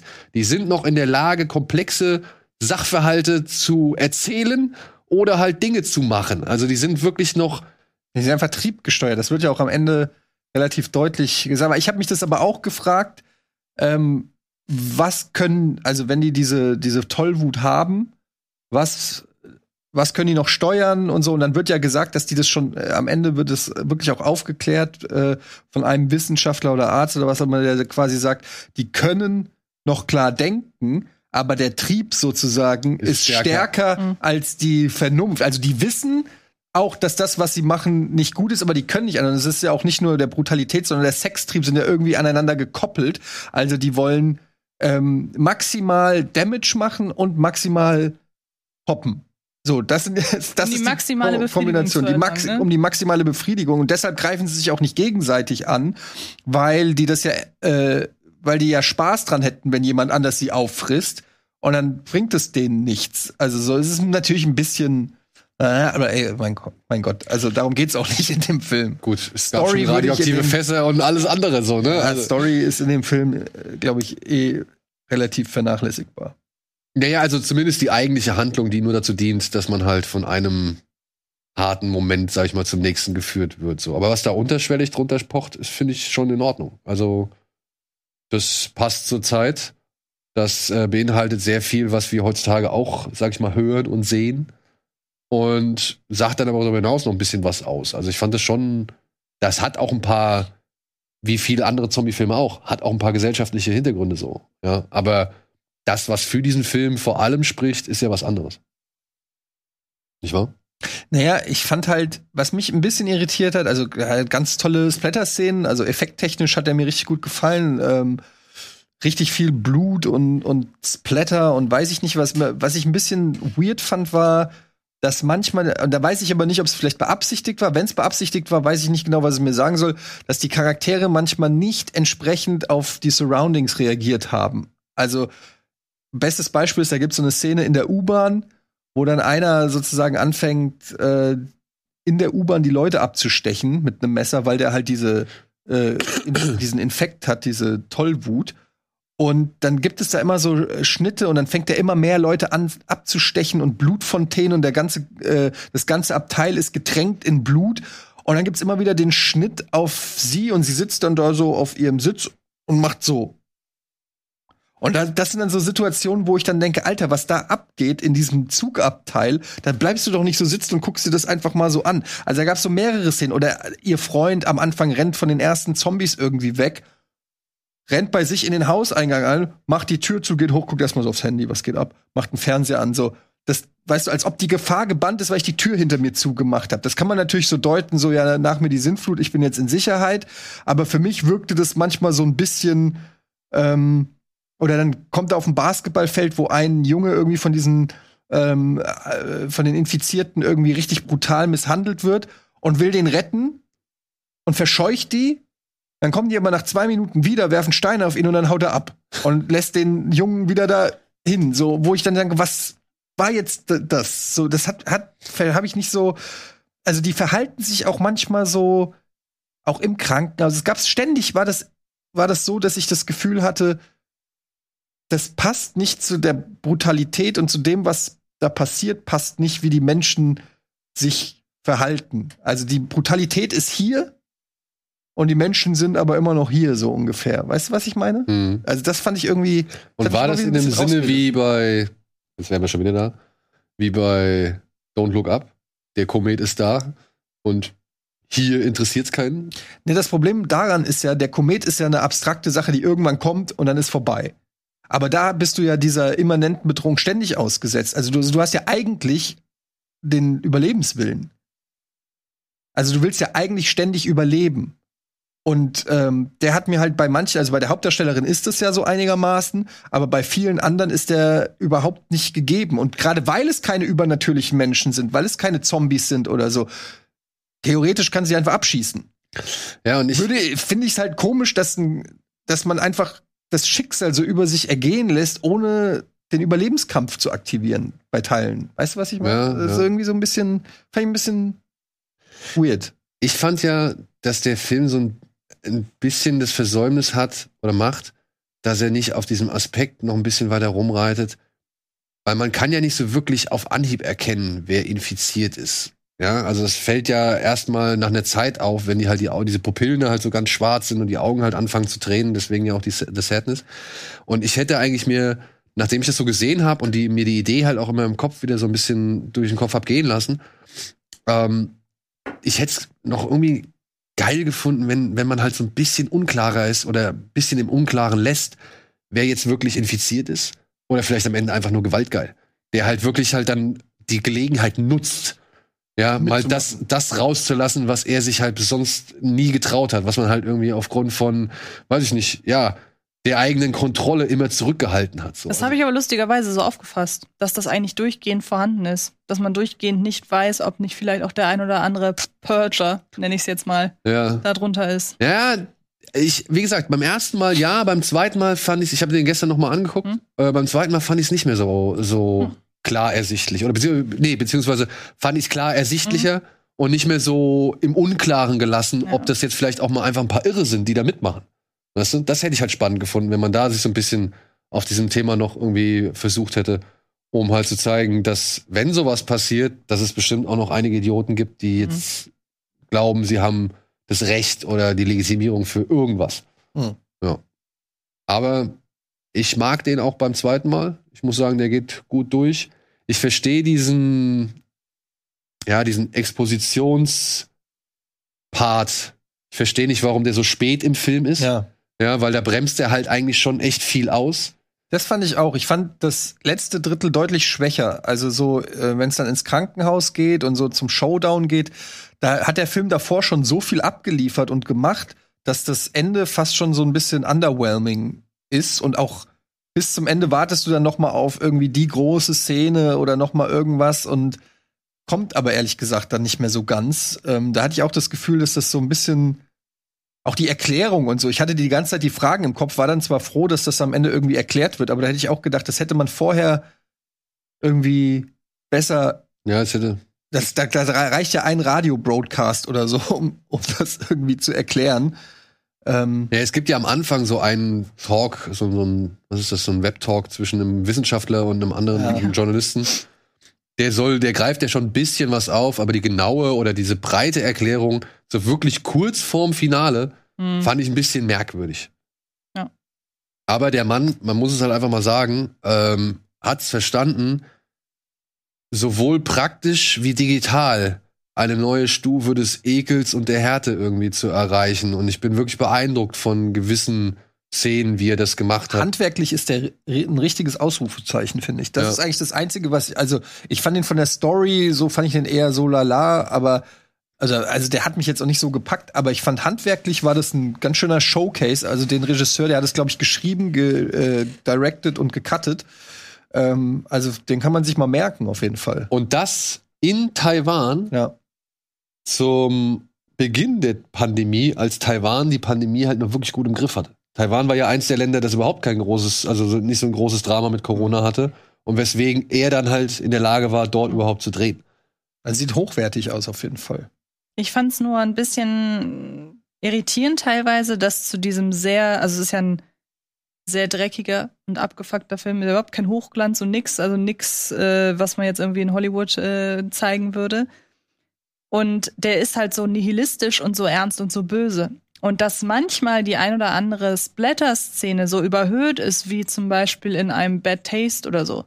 Das beißt sich, finde ich manchmal. Weil ähm, da hat man, hat man das Gefühl, die haben ein bisschen zu viel Spaß an der Blut, Absurdität. an der Blutorgie, an der Absurdität in der Gewalt, dafür, dass er aber eigentlich ein durchgehend pessimistisches Szenario erzählt. Ich finde, das beißt sich manchmal. Ich muss aber sagen, der hat eine sehr morbide Unterhaltsamkeit, dadurch, dass der aufgebaut ist, wie zum Beispiel ein Saw oder ein Final Destination. Das ist eigentlich nur ein, wir hüpfen von, von ähm, Ja, Blutbad ja. zu Blutbad ist. Und man entwickelt eine sehr fast schon perverse Neugier, Wie weit sie was gehen. Ne? als nächstes Ja, das meine ich, passiert. ja. Und ähm, da ist er ja auch sehr kreativ. Ob es jetzt der brutalste Film ist, den man je gesehen hat, das muss wirklich jeder für sich selber entscheiden. Aber er ist auf jeden Fall schon. Er ist wirklich sehr, sehr brutal, aber ich muss auch sagen, der Regisseur ist, geht halt nicht den allerletzten Schritt, Nee. wie manche andere Filme, über die wir hier sowieso nicht reden dürfen, weil er immer noch weiß, wann er abblenden muss. Ich finde das ja so witzig. Es gibt eine Vergewaltigungsszene, über die im Vorfeld sehr viel diskutiert wurde. Und das Witzige ist, dass ich mehrmals gelesen habe, dass man das sieht, aber man sieht es ja gar nicht. Das Nö. ist, diese, das ist dieser typische äh, Fleischerhaken-Effekt bei äh, Texas Chainsaw Massacre, wo damals in der Indizierungsbegründung drin stand, man sieht, wie eine Frau an einen Fleischerhaken gehangen wird, aber das hat man gar nicht gesehen. ja gut, du siehst es halt Du siehst von ja der anderen Seite, ne? Nee, man, man sieht es nicht. Man sieht auch die Zehen. Nein, ja, die Zehen, ja, aber man sieht diesen Vorgang. Ich Nee, den Vorgang, den Vorgang nicht. sieht man nicht, nee. Und das ist ja, oder, oder auch ein deutsches Beispiel, wie Reviews über äh, der goldene Handschuh geschrieben haben, ja, direkt in der ersten Szene sieht man, wie, er- wie äh, Fritz Honka eine Frau zerlegt. Nein, sieht man nicht. Man hört es und man sieht lediglich die, man kann so Geräusche. Ge Geräusche und so, so eine, so eine sägende. Bewegung erahnen. Aber das ist so, und das kriegt ja The Sadness super hin, dass er einem suggeriert, man sieht alles und trotzdem weiß der Regisseur ja, wann er wegblenden muss. Und deshalb finde ich, ist das total vertretbar, was man da sieht. Also es gibt so Film Filmkandidaten, du weißt auch genau, wovon ich spreche, die gucke ich mir gar nicht erst an. Also Stichwort ein gewisser Film aus einem gewissen Land. Wo ich bis heute sage, das gucke ich mir nicht an, weil ich da weiß, ähm, und ich habe auch bei The Sadness im Vorfeld mich bei ein paar Leuten erkundigt, ob ich den gucken kann. Und ähm, ich finde schon, dass Nicht der als, bei mir. nicht bei dir stimmt, aber bei dir weiß ich, du hast andere Maßstäbe. Aber als ich finde, dass der auch die Kamera da, also bei manchen Sachen hast du recht jetzt, aber ich finde, er hält sie aber auch, bei manchen Sachen hält er sie drauf, wo andere wiederum wegdrehen. genau, Also also zum Beispiel dieser Sturz aus dem Fenster, äh, wo die Frau aus dem Fenster stürzt, da bleibt die Kamera ja auch bis zum ja, Schluss absolut. drauf und du siehst einfach wie die aufklatscht. Oder auf keine Boden. Ahnung, Axt in den Kopf. Oder Ja, finde ich also- aber lustig, dass irgendwas gibt eine, gibt eine Aufnahme heftig, von, einem, von einer Axt in den Schädel und man denkt so, ja gut, habe ich jetzt das. Nur eine Axt, nur ein Schädel. Aber das ist doch das Ding. Weswegen man sich zum Teil solche Filme anguckt. Weil man weiß oder weil man gehört hat, so war es früher bei uns. Ich weiß nicht, ich denke mal, bei dir war es auch ähnlich. So war es früher bei uns. Ey, das ist der nächste krasse Shit, Alter. Das ist der härteste, den du jetzt irgendwie kriegen kannst. Und was weiß ich. Wir haben uns diese Filme aufgrund von solchen Sensations, ja, weiß ich nicht, Türmen, die man immer weiter aufgebaut hat. Ich meine, erinnere dich an Evil Dead wie es hieß, die Frau wird vergewaltigt vom Baum und keine Ahnung und so, ja. Und äh, dann sitzt du dann vor Evil Dead und denkst dir dann, oh, wie schlimm wird's werden, wie schlimm wird's werden, ja, und werde ich das überleben, ja, werde ich wirklich, komme ich hier unbeschadet aus der Sache raus? Und dann guckst du es dir an und dann denkst dir, vielleicht haben sie halt doch ein bisschen übertrieben, so, ne? Also es ist so diese, Ja, waren andere Zeiten. Ja. Meine, Mut- meine Mutter war mit ihrem damaligen Freund in Evil Dead ist aus dem Kino gegangen. ja, die kannten das ja auch nicht. Das waren ja nicht Genre-Gucker, die gesagt haben, wir gucken uns mal einen Splatterfilm an, sondern die haben gedacht, oh, die haben gedacht, oh, das ist ein Gruselfilm und gehen rein und dann wird da eine Frau von der Baumwurzel vergewaltigt. Da denkst du dir halt auch so, wo, wo bin ich denn hier gelandet? nur es wurde halt nicht so explizit gezeigt oder geschildert, wie es man halt auf dem Schulhof vielleicht gehört hat. Oder in der Kaserne oder sonst irgendwo, ja. Gibt Also, übrigens zu The Sadness noch eine witzige Anekdote, falls du dich erinnerst, vom Tag, als Chrissy bei uns war. Da haben, hast du berichtet vom Fantasy Filmfest und da fiel der auch schon kurz und dann saßen wir beide hier. stimmt. Und saßen wir beide hier und dachten, na, warten wir erstmal ab und ist vielleicht nicht so unser Ding. Und noch am selben Tag, eine Stunde, eineinhalb Stunden nach der Sendung, kriegt Chrissy die Synchronrolle für die Hauptfigur. Am selben Tag. Ja. Hat sie auch mittlerweile gemacht und äh, ja, wird in der deutschen Fassung als Hauptdarstellerin zu hören sein. Das werde ich mir dann nochmal anschauen, denn ich habe den Film bisher immer nur im Original, im O-Ton mit, mit Untertitel gelesen, äh, gesehen. Und ja. Ey, The Sadness, wie gesagt, es ist schon harter Tobak für Freunde, die nicht so affin sind mit dem Horrorkino oder halt gerade mit dem Splatterkino. Für Leute, die wirklich den ganz harten Stoff mögen und die halt wirklich vor nichts zurückschrecken, ist es vielleicht, ja, keine Ahnung, nicht mal Underground äh, Fanfiction so. Und trotzdem, wenn man Bock hat auf gut gemachtes Handwerk und Terror und vielleicht die ein oder andere Botschaft, dann sollte man sich diesen Film anschauen. Läuft in 150 Kinos sogar. Ja? Das finde ich echt viel. Das Und, finde ich verrückt, dass der überhaupt in die Kinos geht. Ich find's auch verrückt, dass der in die und die Kinos haben den Trailer vor Scream 5 gezeigt. Also Ja. die machen auch Werbung für den, ja. Okay. Ich meine, vielleicht ist das noch so ein Nachhall oder so ein, so, ein, so ein Effekt durch den Erfolg von Squid Game, dass man jetzt sagt, Das habe ich auch gedacht. ja, dass man jetzt sagt, okay, kommt aus Asien, ist härter, da gibt's Leute, die mögen das. Das die sind, die exakt den Gedanken habe ich gedacht, dass momentan so eine neue Crazy Asian äh, äh, Trend rüberschwappt, so irgendwie auf, auf äh, hier Squid Games. ja. Äh, ja, das habe ich auch, muss, kann, konnte ich mich auch nicht äh, verwehren. Und deswegen- hatte, ja. umso erfreulicher, dass der jetzt hier in die Kinos kommt, so breit in die Kinos kommt und deswegen von mir gibt's eine Empfehlung. Also sollte man sich Ja. im Kino anschauen, weil ich glaube, mit mehreren Leuten in einem großen Saal und dann kriegst du den Terror, das könnte gut Spaß machen. Ne? Wobei Ronny erzählt hat, den kennst du ja auch, Ja. Ähm, der hat den auf dem, hattest du ihn auch auf dem Fantasy-Film? Leider nicht. Und er meinte, da war nicht so Party. Also Ja, das gut. war wohl alles dann doch recht, oh, ist so doch hart. Man muss sagen, äh, so was die Stimmung auf dem Fantasy Filmfest angeht, da gab's auch schon hier und da Überraschungen. Aber das wundert mich nicht, weil in dem Fall ja immer die Bösen gewinnen in Mhm. diesem Film. Und es gibt wenige Momente, wo irgendein Held mal Ja. äh, eine geile Action macht gegen die oder so, wo du jubeln kannst, sondern im Prinzip werden ja alle einfach abgemetzelt.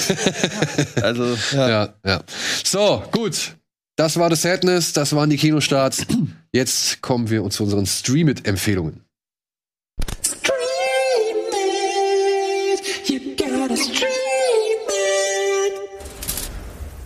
Oh, da haben wir sie schon direkt vorne dran. Ja, wunderbar. Was ich nicht gesehen habe, was mich aber interessiert, sind zwei Dokumentationen. Die eine heißt Der Top Gun. Schwindler. ja, der Tinder-Schwindler. Da geht es um einen jungen Mann, der wohl reihenweise Frauen, ja, sowohl belogen, aber auch betrogen hat. Hat sich als, was weiß ich, Sohn oder Erbe eines Diamantimperiums irgendwie ausgegeben, hat die Frauen mit Luxusjets irgendwie durch die Gegend geflogen oder in wirklich tolle, exklusive Läden eingeladen, aber hat sie dann am Ende dann doch um jede Menge Geld gebracht. Und diese Damen kommen jetzt hier zu Wort und werden halt oder wollen halt von davon berichten, wie es halt passiert ist und so weiter. Und Netflix scheint gerade so ein bisschen auf diese neuen ja Impostor Geschichten abzufahren, weil demnächst gibt's ja noch mal so eine Serie, die heißt Inventing Anna mit äh, mit, äh, mit dieser, ich glaube Julie Christie heißt sie. Da ging es um so eine junge Dame, die auch sich in die in die High Society New Yorks irgendwie eingeschlichen hat und dann alle möglichen Leute um Kreditkarten betrogen und beklaut und was weiß ich hat so. Das wurde jetzt halt als Artikel in der Vanity Fair, glaube ich, nochmal veröffentlicht und das haben sie dann jetzt auch als Serienadaption gemacht. Und hier ebenfalls, wie gesagt, geht es um diesen jungen Mann, der halt vorgegeben hat, irgendjemand Reiches und, und Berühmtes oder Bekanntes zu sein und dadurch aber eigentlich nur alle möglichen Leute abgezockt hat. Ja. Ja. Finde ich ganz interessant.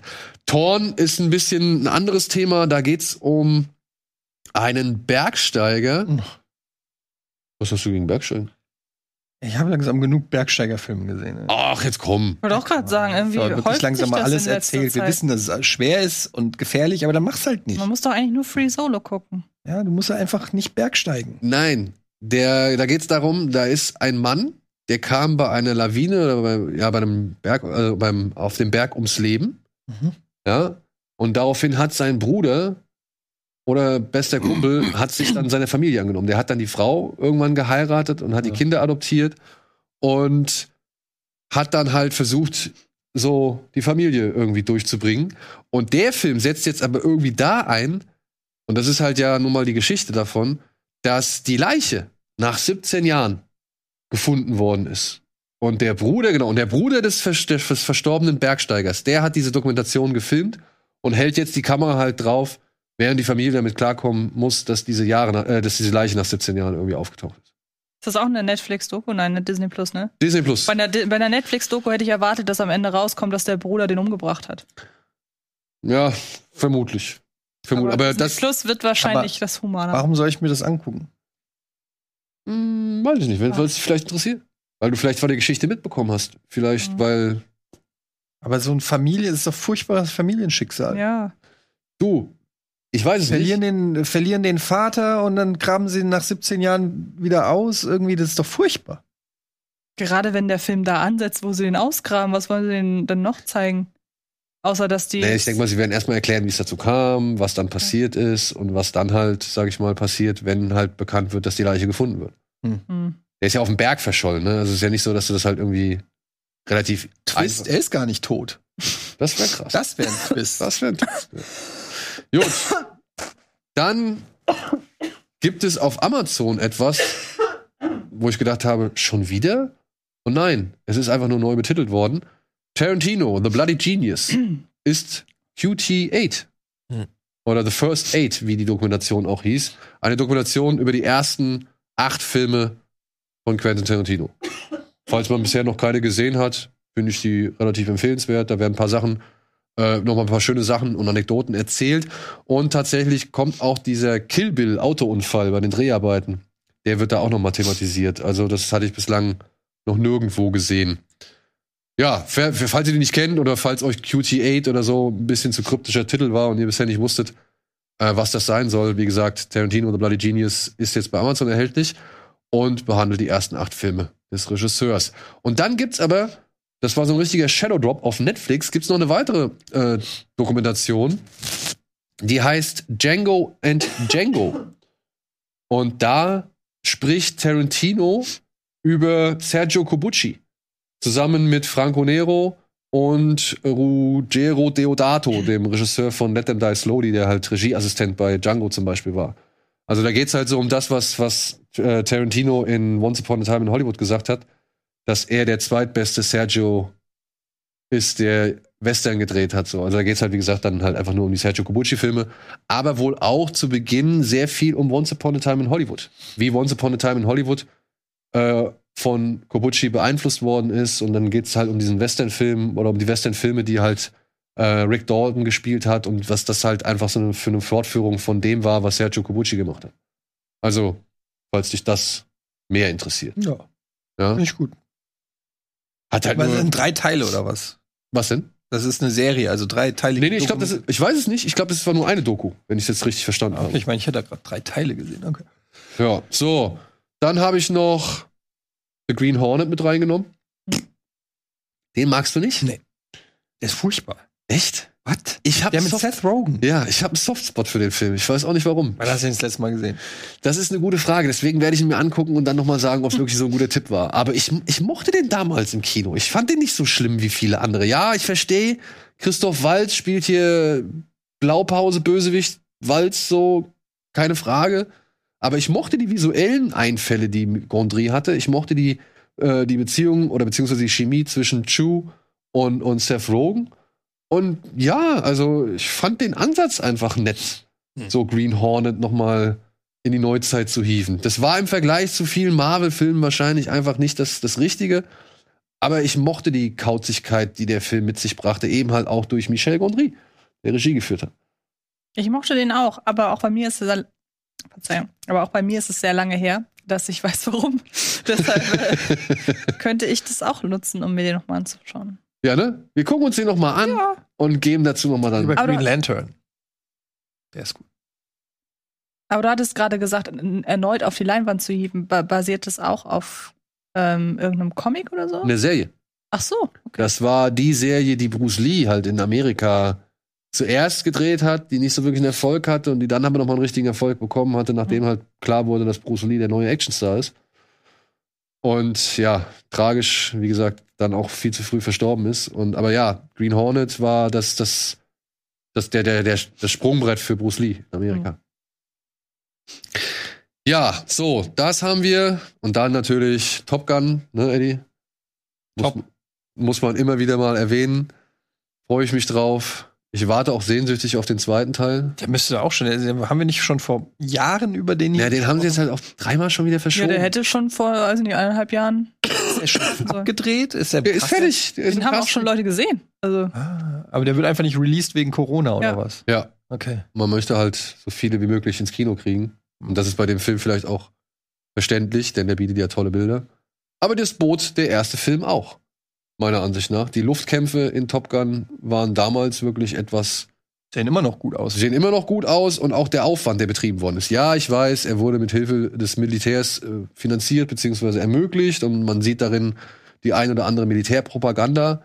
Aber ich sehe darin auch ein paar richtig geile Action-Szenen. Also, Ist halt noch ein Film aus der Prä-CGI-Ära und deshalb sind die ganzen Flugszenen auch äh, sehr beeindruckend, weil sie halt echt sind. ja. Wird Und- wahrscheinlich im zweiten Teil nicht mehr so sein. Und hast du das mal gewusst, dass die Toningenieurin von Top Gun, was sie da für Sounds drunter gelegt hat? Star Wars? Nee. Elefanten, Tiger, also richtige Tiersounds hat sie unter die, die Jets ge gelegt, damit, der, damit die halt imposanter rüberkommen. Was war noch bei der TIE Fighter Sound? Da gibt's, gibt's auch irgendwas. Habe ich auch mal gehört. Ja, nee, weiß ich jetzt ad hoc nicht. Okay. Gut, Top Gun. Hast du den mal gesehen, Antje? ja. Was sagst du zu ihm? Ähm, ist, glaube ich, ein Produkt seiner Zeit, Ja. aber eines, das die Zeit überlebt hat. Wir so. Und es ist ja die perfekte ähm, Möglichkeit. Zum einen äh, ist es, glaube ich, so mit das Tom Cruise-Vehikel überhaupt. Zumindest für damals. Genau. Für den Und- Tom Cruise damals. Und für Tom Cruise äh, Karriere als äh, Sonnenbrillenmodel. Wusstet ihr, dass durch Top Gun äh, Ray-Ban wirklich steil nach oben gegangen ist? Kann ich Somit mir gut die, vorstellen. der ja. größte Karriereschub durch, durch Top Gun. Und es ist, eine, wie, er schon sagt, eine sehr gute Möglichkeit, sich vorzubereiten auf Top Gun 2. Genauso wie ja Jackass the Movie im Grunde eine Vorbereitung für Jackass the Older Movie. Ich weiß nicht, wie der neue heißen wird. Äh, Forever Jackass oder so? Jackass Aber Forever? wusstet ihr, ich muss noch was zu Ray-Ban sagen. Wusstet ihr, dass Ray-Ban kein Typ ist? Es gibt keinen Ray. sondern Es ist einfach halt einfach nur Strahl verbannen. Also Ray, Ja. der Lichtstrahl oder der Strahl und Ban, Ban ist einfach die Verbannung. Also es ist kein Designer oder so, ist kein der Ray. Ban heißt oder so. sondern Ja. Es heißt einfach nur Lichtstrahlverbannung. Ja, ganz nett. Kann man ja mal. Da- Film drüber machen, würde ich sagen. Ja. Dokumentation. Teile. Vielleicht hat er ist er mal Berg gestiegen. Der Zu Jackass, Designer. zu Jackass muss ich sagen, da ist mir ein kleiner Fehler unterlaufen. Ja. Denn es ist tatsächlich Jackass 3, der jetzt bei Netflix neu gestartet ist. Aber als Vorbereitung auf den vierten Film. Auf Französisch. Aber jetzt können, wir, jetzt können wir endlich mal nicht auf Französisch gucken. Wir wollten diesen Film. Wir waren so oft bei Andy zu Hause Mhm. und wollten, und dann hieß es immer, was gucken wir, was gucken wir. Wir haben ewig diskutiert. Der wollte das nicht, der wollte das nicht, der will dieses nicht. Mhm. Und worauf wir uns immer einigen konnten, war, ja komm, dann gucken wir Jackass. ja, und wir wollten immer den 3D-Jackass gucken. Also Und er drei, hat den nur in der französischen Fassung. und er hat den nur in der Französischen, und wir wissen nicht warum. Ja, der iTunes Fra Frankreich. Ja, er hat mal eins durch Frankreich gekauft und deswegen keine anderen Un äh, Sprachen mehr hinzugefügt. Je suis Johnny Knoxville. Jackass. Ich hatte früher so Schiss vor den Jackass-Filmen, weil ich immer, haben die nicht diese schwarze Texttafel mit dem Totenkopf, was ja auch das Logo irgendwie ist, vor alles gepackt und dann damit gewarnt, wie gefährlich das ist? Disclaimer, ja. Und ich hatte wahnsinnige Angst davor. Aber ich habe ja auch erst mit 18 Filme ab 16 geguckt. Also das Okay. fiel genau in die Zeit, in der ich schon wahrgenommen habe, dass Filme als besonders krass irgendwie verkauft werden. War ja damals so. Ähm, und bei denen ich das faszinierend fand, aber mich nicht getraut habe, das zu gucken. Und, aber jetzt hast du die Jackass-Filme alle gesehen, oder? Nee, nicht, nicht alle. Also den letzten, äh, Bad, nee, Dirty oder Bad? Bad Grandpa, ne? Bad Grandma. Ja, gut, das war jetzt. Ähm, und auch diesen, ah, wie heißt der denn? Diesen mit dem Freizeitpark, wo Johnny Knoxville auch dabei ist. Es ist kein Jackass-Film. Action House oder sowas? Action Park. Action Park. Class Action. Und der handelt von einem echten Park, von einem Freizeitpark, der ähm, über, der, der keinem Sicherheits, ja. genau, der keinem Sicherheitstest Class stand, Park äh, standhalten würde. Gibt's auch eine Doku dazu. Ja, und äh. Action Park, nee, Action Point, so ist Action es. Point. ähm, hat er halt versucht, so halb, ja, so ganz bisschen wie Bad Grandpa, aber dann doch mit einer wesentlich präsenteren, Han äh, fiktiven Handlung die Absurdität dieses äh, Parks irgendwie hervorzuheben. Aber ich meine jetzt nicht die Dokumentation Class Action Park. Nee, nee, es gibt da einen Realfilm mit Johnny Wack- äh, Knoxville zu. Genau. Ähm, Der aber auch nicht so gut ist, glaube ich, ne? der ist auch nicht gut, nee. Und dann so, wobei Johnny Knoxville bei den Dreharbeiten zu Action Point das Auge aus der Augenhöhle geflogen ist. Also wenn man das weiß, Da wüsste ich was zu Sadness jetzt. Ach man, Ja, ja. und diese Gut. Überleitung ist auf der Strecke geblieben. nee, aber ansonsten immer mal so sporadisch reingeguckt. Ja. Weil man ja, das sind ja auch Filme, in die man gut mal eben so reingucken kann. Du musst ja keine narrativen Handlungen aber es gibt für den, für den Trailer, für den neuen, gibt es eine, so, habt ihr den gesehen? Nee. Nee, Okay, da geht, dann, dann möchte ich das nicht spoilern. Da Okay. ist eine so großartige Wobei den Trailer habe ich gesehen, glaube ich. mit dieser, mit dieser Plane. Okay, mehr. ich mache ich mach einen Spoiler für einen Trailer. Ähm, da suggerieren die, dass sie. Da suggerieren sie, dass sie mit irgendeinem Zweirad, also weiß ich nicht, Motorrad oder so, über eine Rampe fahren und über so eine Klippe drüber. Was aber der eigentliche Stunt ist, ist, dass diese Klippe gar nicht existiert, sondern dass das einfach nur eine Projizierte. eine projiziert Okay. und dann donnert er halt volle Kanne gegen diese Plane. Und äh, das aber ist, aber das ich- ist ja das Geile an Jackass, dass es nicht gut. immer nur irgendwelche kuriosen Stunts oder bescheuerten äh, G- Mutproben oder so sind, sondern dass da auch immer noch so eine wirklich lustige Komponente oft dabei ist. Also mit viel Liebe zum Detail und die, die immer noch also ich mag, dass, dass die immer noch diesen einen Schritt weitergehen und sich überlegen, okay, was ist spektakulär und wie können wir das auch noch lustig machen? Und äh, also ich weiß nicht, ich habe selten bei Filmen so viel gelacht wie bei Jackass, muss ich sagen. Also ich weiß noch, Und hast du Jackass gesehen, 3 David Ehrlich hat zum Beispiel Jackass 4 vier Sterne gegeben und der Matt Lynch hat auch vier Sterne gegeben, Ja, weil der äh, klickt gerade richtig gut. Und das ist, das ist der perfekte Film, um mit Kumpels im Kino zu gucken. Weil dann hast du einfach anderthalb Stunden oder zwei Stunden hast du einfach eine gute Zeit und gehst da völlig gehypt und, und mit guter Laune raus. Und äh, wer natürlich mit Geschmacklosigkeiten und so dummen Streichen und so nichts anfangen kann, der macht halt einen großen Bogen drum. Aber es ist ja auch nicht so, dass man jetzt in einen Jackass-Film geht und sich sagt, guck, mal gucken, was das ist.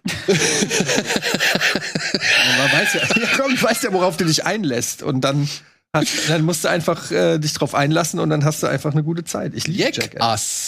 Was könnte das wohl Was ist sein? das wohl? Ich hab Ein Kartenspielfilm? Ja. Über einen verschollenen Vater auf einem Berg. ja, auf jeden Fall Teil 3 mit der wundervollen Arschvulkan-Szene.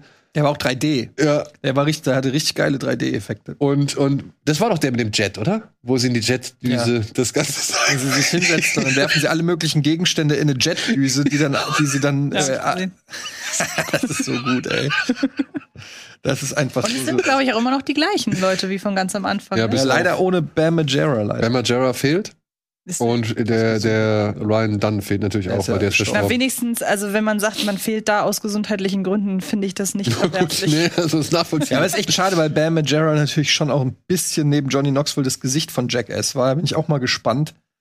Ähm, aber der hat, glaube ich, Ich bin auch gespannt, ob sie, ja, der hat mit sich selbst genug Probleme, glaube ich. Und ich bin gespannt, ob sie ihm irgendwie würdigen oder ob der irgendwie Erwähnung findet oder so. Es war ja auch immer so ein bisschen, dass, ähm, so, dass das, diese ganze Dreharbeiten, die machen ja dann irgendwie, während so eines Drehs ist ja dann irgendwie alles erlaubt. Also in drei Monaten, mh, wo wissen die, alles kann passieren, du wirst geweckt und irgendein Streiche gespielt. Und mir schon, Angepinkelt. angepinkelt, was auch immer. Und ich kann mir schon vorstellen, dass das ähm, eine sehr belastende Zeit dann ist für die Leute. Und wenn du dann psychisch labil bist und gerade irgendwie in Therapie und auf äh, Kur oder weiß ich nicht, ist das vielleicht nicht der, der Mhm. gesündeste, Nee. die gesündeste Form des Geldverdienens. Genau. So, Jackass 3 seit Anfang des Monats bei Netflix. Ich werde es auf jeden Fall noch ein paar Mal anklicken, zumindest so zum Reinklicken. Kommt der neue Jet Jackass ins Kino? Und ich bin sehr gespannt, Ich ob auch. das immer noch funktioniert. Ich kann einfach über, kann da keine Einschätzung abgeben, ob man dafür heute noch ins Kino gehen würde. Also nach diesen jeweils zwei Vier-Sterne-Wertungen von Leuten, die eigentlich normalerweise Ja. arsch, arschkritisch sind, äh, bin ich eigentlich eher hoffnungsvoll. ja, wir haben ja, das ist ja das Problem, dass Qualität nichts mit Quantität zu tun hat, sondern wirklich einfach, ob das Interesse noch da ist. Ja, okay, das ist wohl wahr. Das ist wohl wahr. So, dann will ich euer Interesse noch mal kurz auf ein paar Mediathekenhinweise lenken. Können wir auch hier kurz einblicken, äh, einblenden.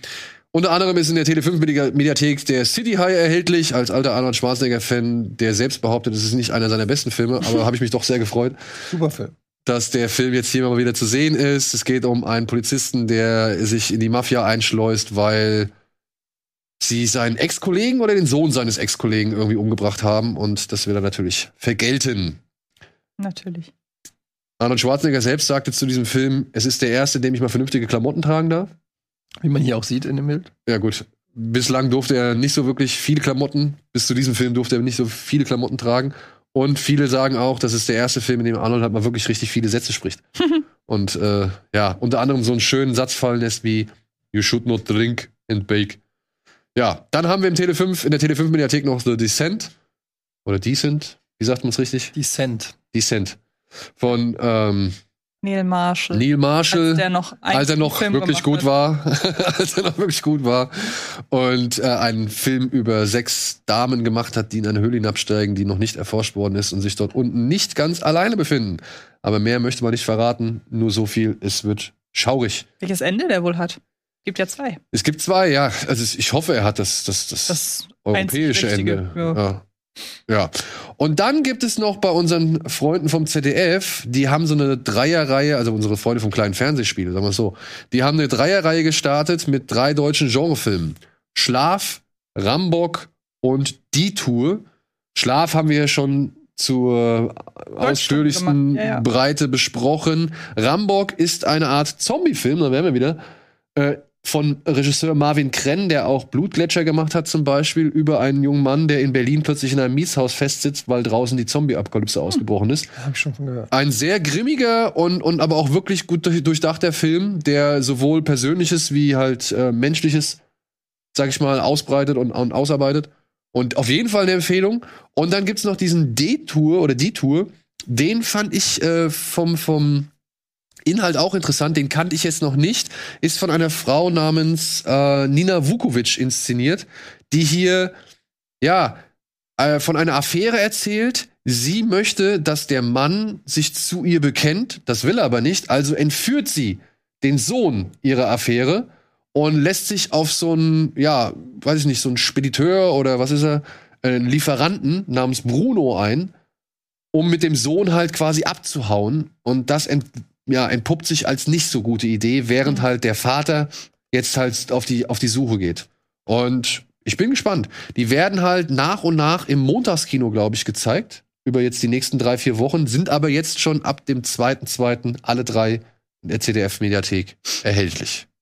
Und offenbar auch unter ihren richtigen Namen. Da ist das ZDF ja manchmal sehr kreativ, was neue. Namen Stimmt, da gibt's hier und da schon mal den einen oder anderen. Das Gruselhotel am Rande des Waldes. Oder Silvester durch, wie hieß das, Silvester durch alle Betten? Four Rooms? Das finde ich aber noch, wie gesagt, ganz okay. Ich weiß noch, was war ein Hot Fuzz? Das waren nicht zwei abgewichste Profis, sondern ja, die haben, den, haben dem so einen total äh, zahmen Titel irgendwie. Zwei, zwei, zwei Poliz zwei Cops auf dem Land oder irgendwie Ja, sowas. das kann gut sein. Zwei sowas Kopf auf dem Land, das, das traue ich denen Ja. auch zu. So, und ich weiß, da rotieren jetzt gleich wieder welche äh, bei uns in der Regie, aber lieber Alvin, können wir das noch durchziehen? Kriegen wir das noch hin?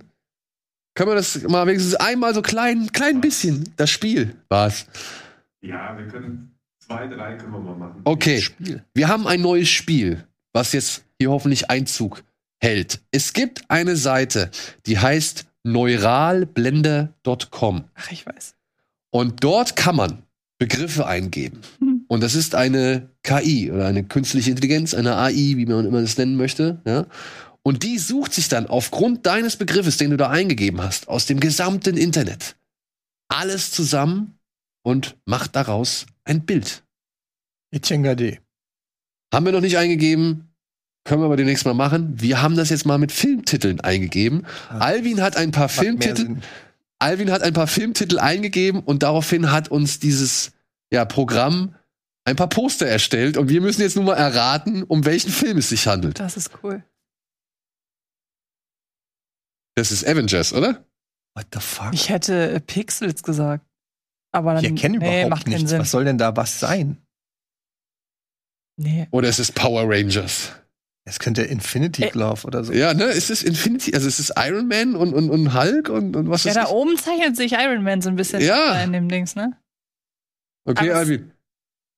Avengers Infinity. Infinity War. Aber Okay. ich verstehe nicht, was das macht. Die KI sucht was raus? Die sucht sich alles Mögliche an Bildern und Informationen aus dem Internet zusammen und stellt da und erstellt halt selbst ein Bild. Du Aber machst warum nix. ist das so schwer zu erkennen, was das überhaupt ist? Warum nehmen die nicht einen richtigen Iron Man? Aber überleg doch mal, was es alles gibt, wenn du Infinity War eingibst. Da findest du ja nicht nur Filmplakate und Filmstills, sondern bestimmt auch Bilder, keine Ahnung, vom roten Teppich, von irgendwelchen Landschaften, wo gedreht wurde. Der sucht ja alles.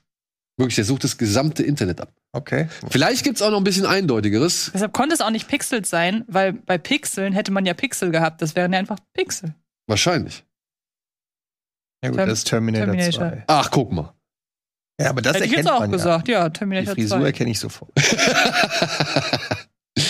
Terminator 2 oder 1? Äh, Ja, ich, schwer zu sagen. Terminator Wahrscheinlich zwei 2. mit der Sonnenbrille. aber guck mal, es ist abstrakt, aber auf der anderen Seite, so von, wenn, immer wenn du einen, Schritt weiter weggehst, wird's irgendwie einfacher, das rauszufinden. NFT. Keine Ahnung. Haben wir noch eins? Ja. Avatar. Avatar. Oder Avatar oder achso, ja, die, die andere. Äh, wie Ja, das könnte Die halt dann Legende auch die von Legende von Aang Die sein, Legende ne? von Aang, habe ich auch gerade gesagt. Aber Avatar, ja. Neuralblender. Haben wir noch einen? Komm, das ist ja noch ein bisschen was, oder? Wir sind ja richtig schnell. Dirty Dancing. Dirty Dancing, ja. Eine Güte. Oh Gott. Ich weiß nicht, habt ihr das damals mitbekommen? Irgendwie vor zwei, drei Jahren ist ein Bild durchs Internet gegangen, das aussah wie ein extrem abstraktes ähm, Painting, bei dem man irgendwie drauf geguckt hat und nicht wusste, was das soll. Es kam einem alles irgendwie äh, bekannt vor, aber gleichzeitig hat man auch überhaupt nichts wiedererkannt und das sollte darstellen, wie das Gehirn, es hatte irgendwas mit dem Thema Schlaganfall zu tun und sollte irgendwie die Wahrnehmung eines äh, Schlaganfallpatienten darstellen. Das erinnert mich gerade total dran. Kommt dem schon sehr nah, glaube ich. Das kommt, dem- was würde ich jetzt auch sagen. Googelt Ne? das mal. Das war, wie gesagt, vor drei Jahren oder so ist es viral gegangen. Und wir haben bestimmt noch, noch eins, oder?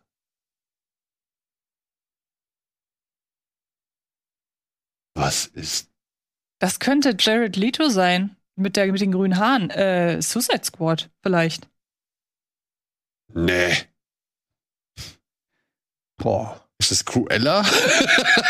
was ist das? Star Wars? Es bringt ja auch nichts näher ranzugehen, weil je näher du rangehst, umso abstrakter wird es. Ich sag tatsächlich Suicide Squad. Suicide Squad? Wie gesagt, das sieht aus wie die Frisur von Jared Leto als Joker. Mhm. Okay, ich sag jetzt mal was ganz abstrakt, äh, ganz fernab. Ich sag Neon Genesis Evangelion. Krass. Das ist doch nicht normal, Daniel. Ja, aber so die, die, die, Weißt du, die, das, das, das Horn, das ist äh, vertraut. Dann diese, sag ich mal, Rüstung. Das sieht für mich aus wie so eine Rüstung. Das könnte halt. Das könnte aber auch Transformers sein. Ja, Das ja. Orangene könnte ein Transformer sein. Aber das hat für mich, das hat für mich was Anime-eskes. Hm. Ich fand meine Idee mit Shepard Leto auch gut. Aber du siehst, wir haben Potenzial. ja, ja, auf jeden Fall. Ja? Eins noch. Das ist voll. Haben wir noch eins? Was ist Das denn? das denn? Was ist das? Irgendeine Fleischwulst. Äh, Was ist das? also das und Ist das Sex in the City oder was soll es sein? das Gra Und ich wollte doch sagen, dass da unten ist eine Stadt. Wegen Stimmt ja. Sex? Oh mein Gott, das dürfen wir nicht bei Twitch zeigen dann. Aber das macht total Sinn. Sex oben, City unten. Ach nee, wir zeigen es ja gar nicht bei Twitch. Aber, oh, Das ist, naja, gut. Das ist Hammer. witzig. Hammer. Können wir ein eigenes Format draus Wenn man machen? sich, äh, wenn das in die Küche hängt, ey. So, und es geht noch weiter. Tatsächlich haben wir noch eine weitere AI rausgefunden. Äh, Narrative, Narrative Device. HeroQup.com oder sowas. Mhm. Da gibt man zwei Begriffe ein Suchen. und daraus macht dann die KI eine Geschichte. Also du kannst da eingeben Analblessur Etienne Gade und du kriegst einen Film, du kriegst eine Filmhandlung. Keine privaten Fotos von mir, bitte. Okay, du kriegst eine Filmhandlung halt von dieser von dieser KI geschrieben. Das werden wir demnächst auch noch mal hier etwas näher beleuchten, beziehungsweise werden wir uns dann halt, kann jeder Begriffe mitbringen oder wir erraten, welche Begriffe es waren anhand, anhand der Story. anhand der Story. Ja? Ja? Ich werde mal, weil ich habe so ein bisschen Sorge bei diesem sensiblen Thema, ähm, dass das falsch aufgefasst wird, dieses Bild, von dem ich gerade erzählt habe. Stichwort Schlaganfall. Ich werde das bis heute, bis die Sendung erscheint, werde ich es raussuchen, weil ich finde das sonst blöd, wenn das so im leeren Raum steht. Es ist halt, es ist genau das Gleiche, nur halt mit wissenschaftlichem Hintergrund. ja, du, ist ja, ist ja. Weil ich nicht will, dass hier irgendwie Halbwissen Nein, äh, alles gut. Wird. Deshalb, äh, das werde ich raussuchen und dann teilen. Gut. Aber macht Spaß, ne? Ja. Cool. Wundervoll. Vielen Dank euch beiden. Vielen Dank euch da draußen fürs Zuschauen. Wir wünschen euch ein schönes Wochenende. Morgen ist Werwolf, ne? Morgen ist Werwolf, ja. Morgen ist Werwolf. Schaut da gerne rein. Das hat ein exquisites Line-Up, wenn ich gesehen habe, wie ich es richtig gesehen habe. Ne? Ja. Und ansonsten hoffe ich, dass wir uns auch dann nächste Woche bei dem einen oder anderen Format wiedersehen. Bis dahin. Macht's Tschüss. Gut. Tschüss. Tschüss.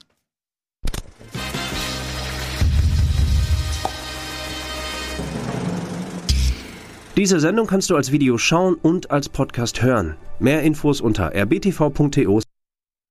Plus.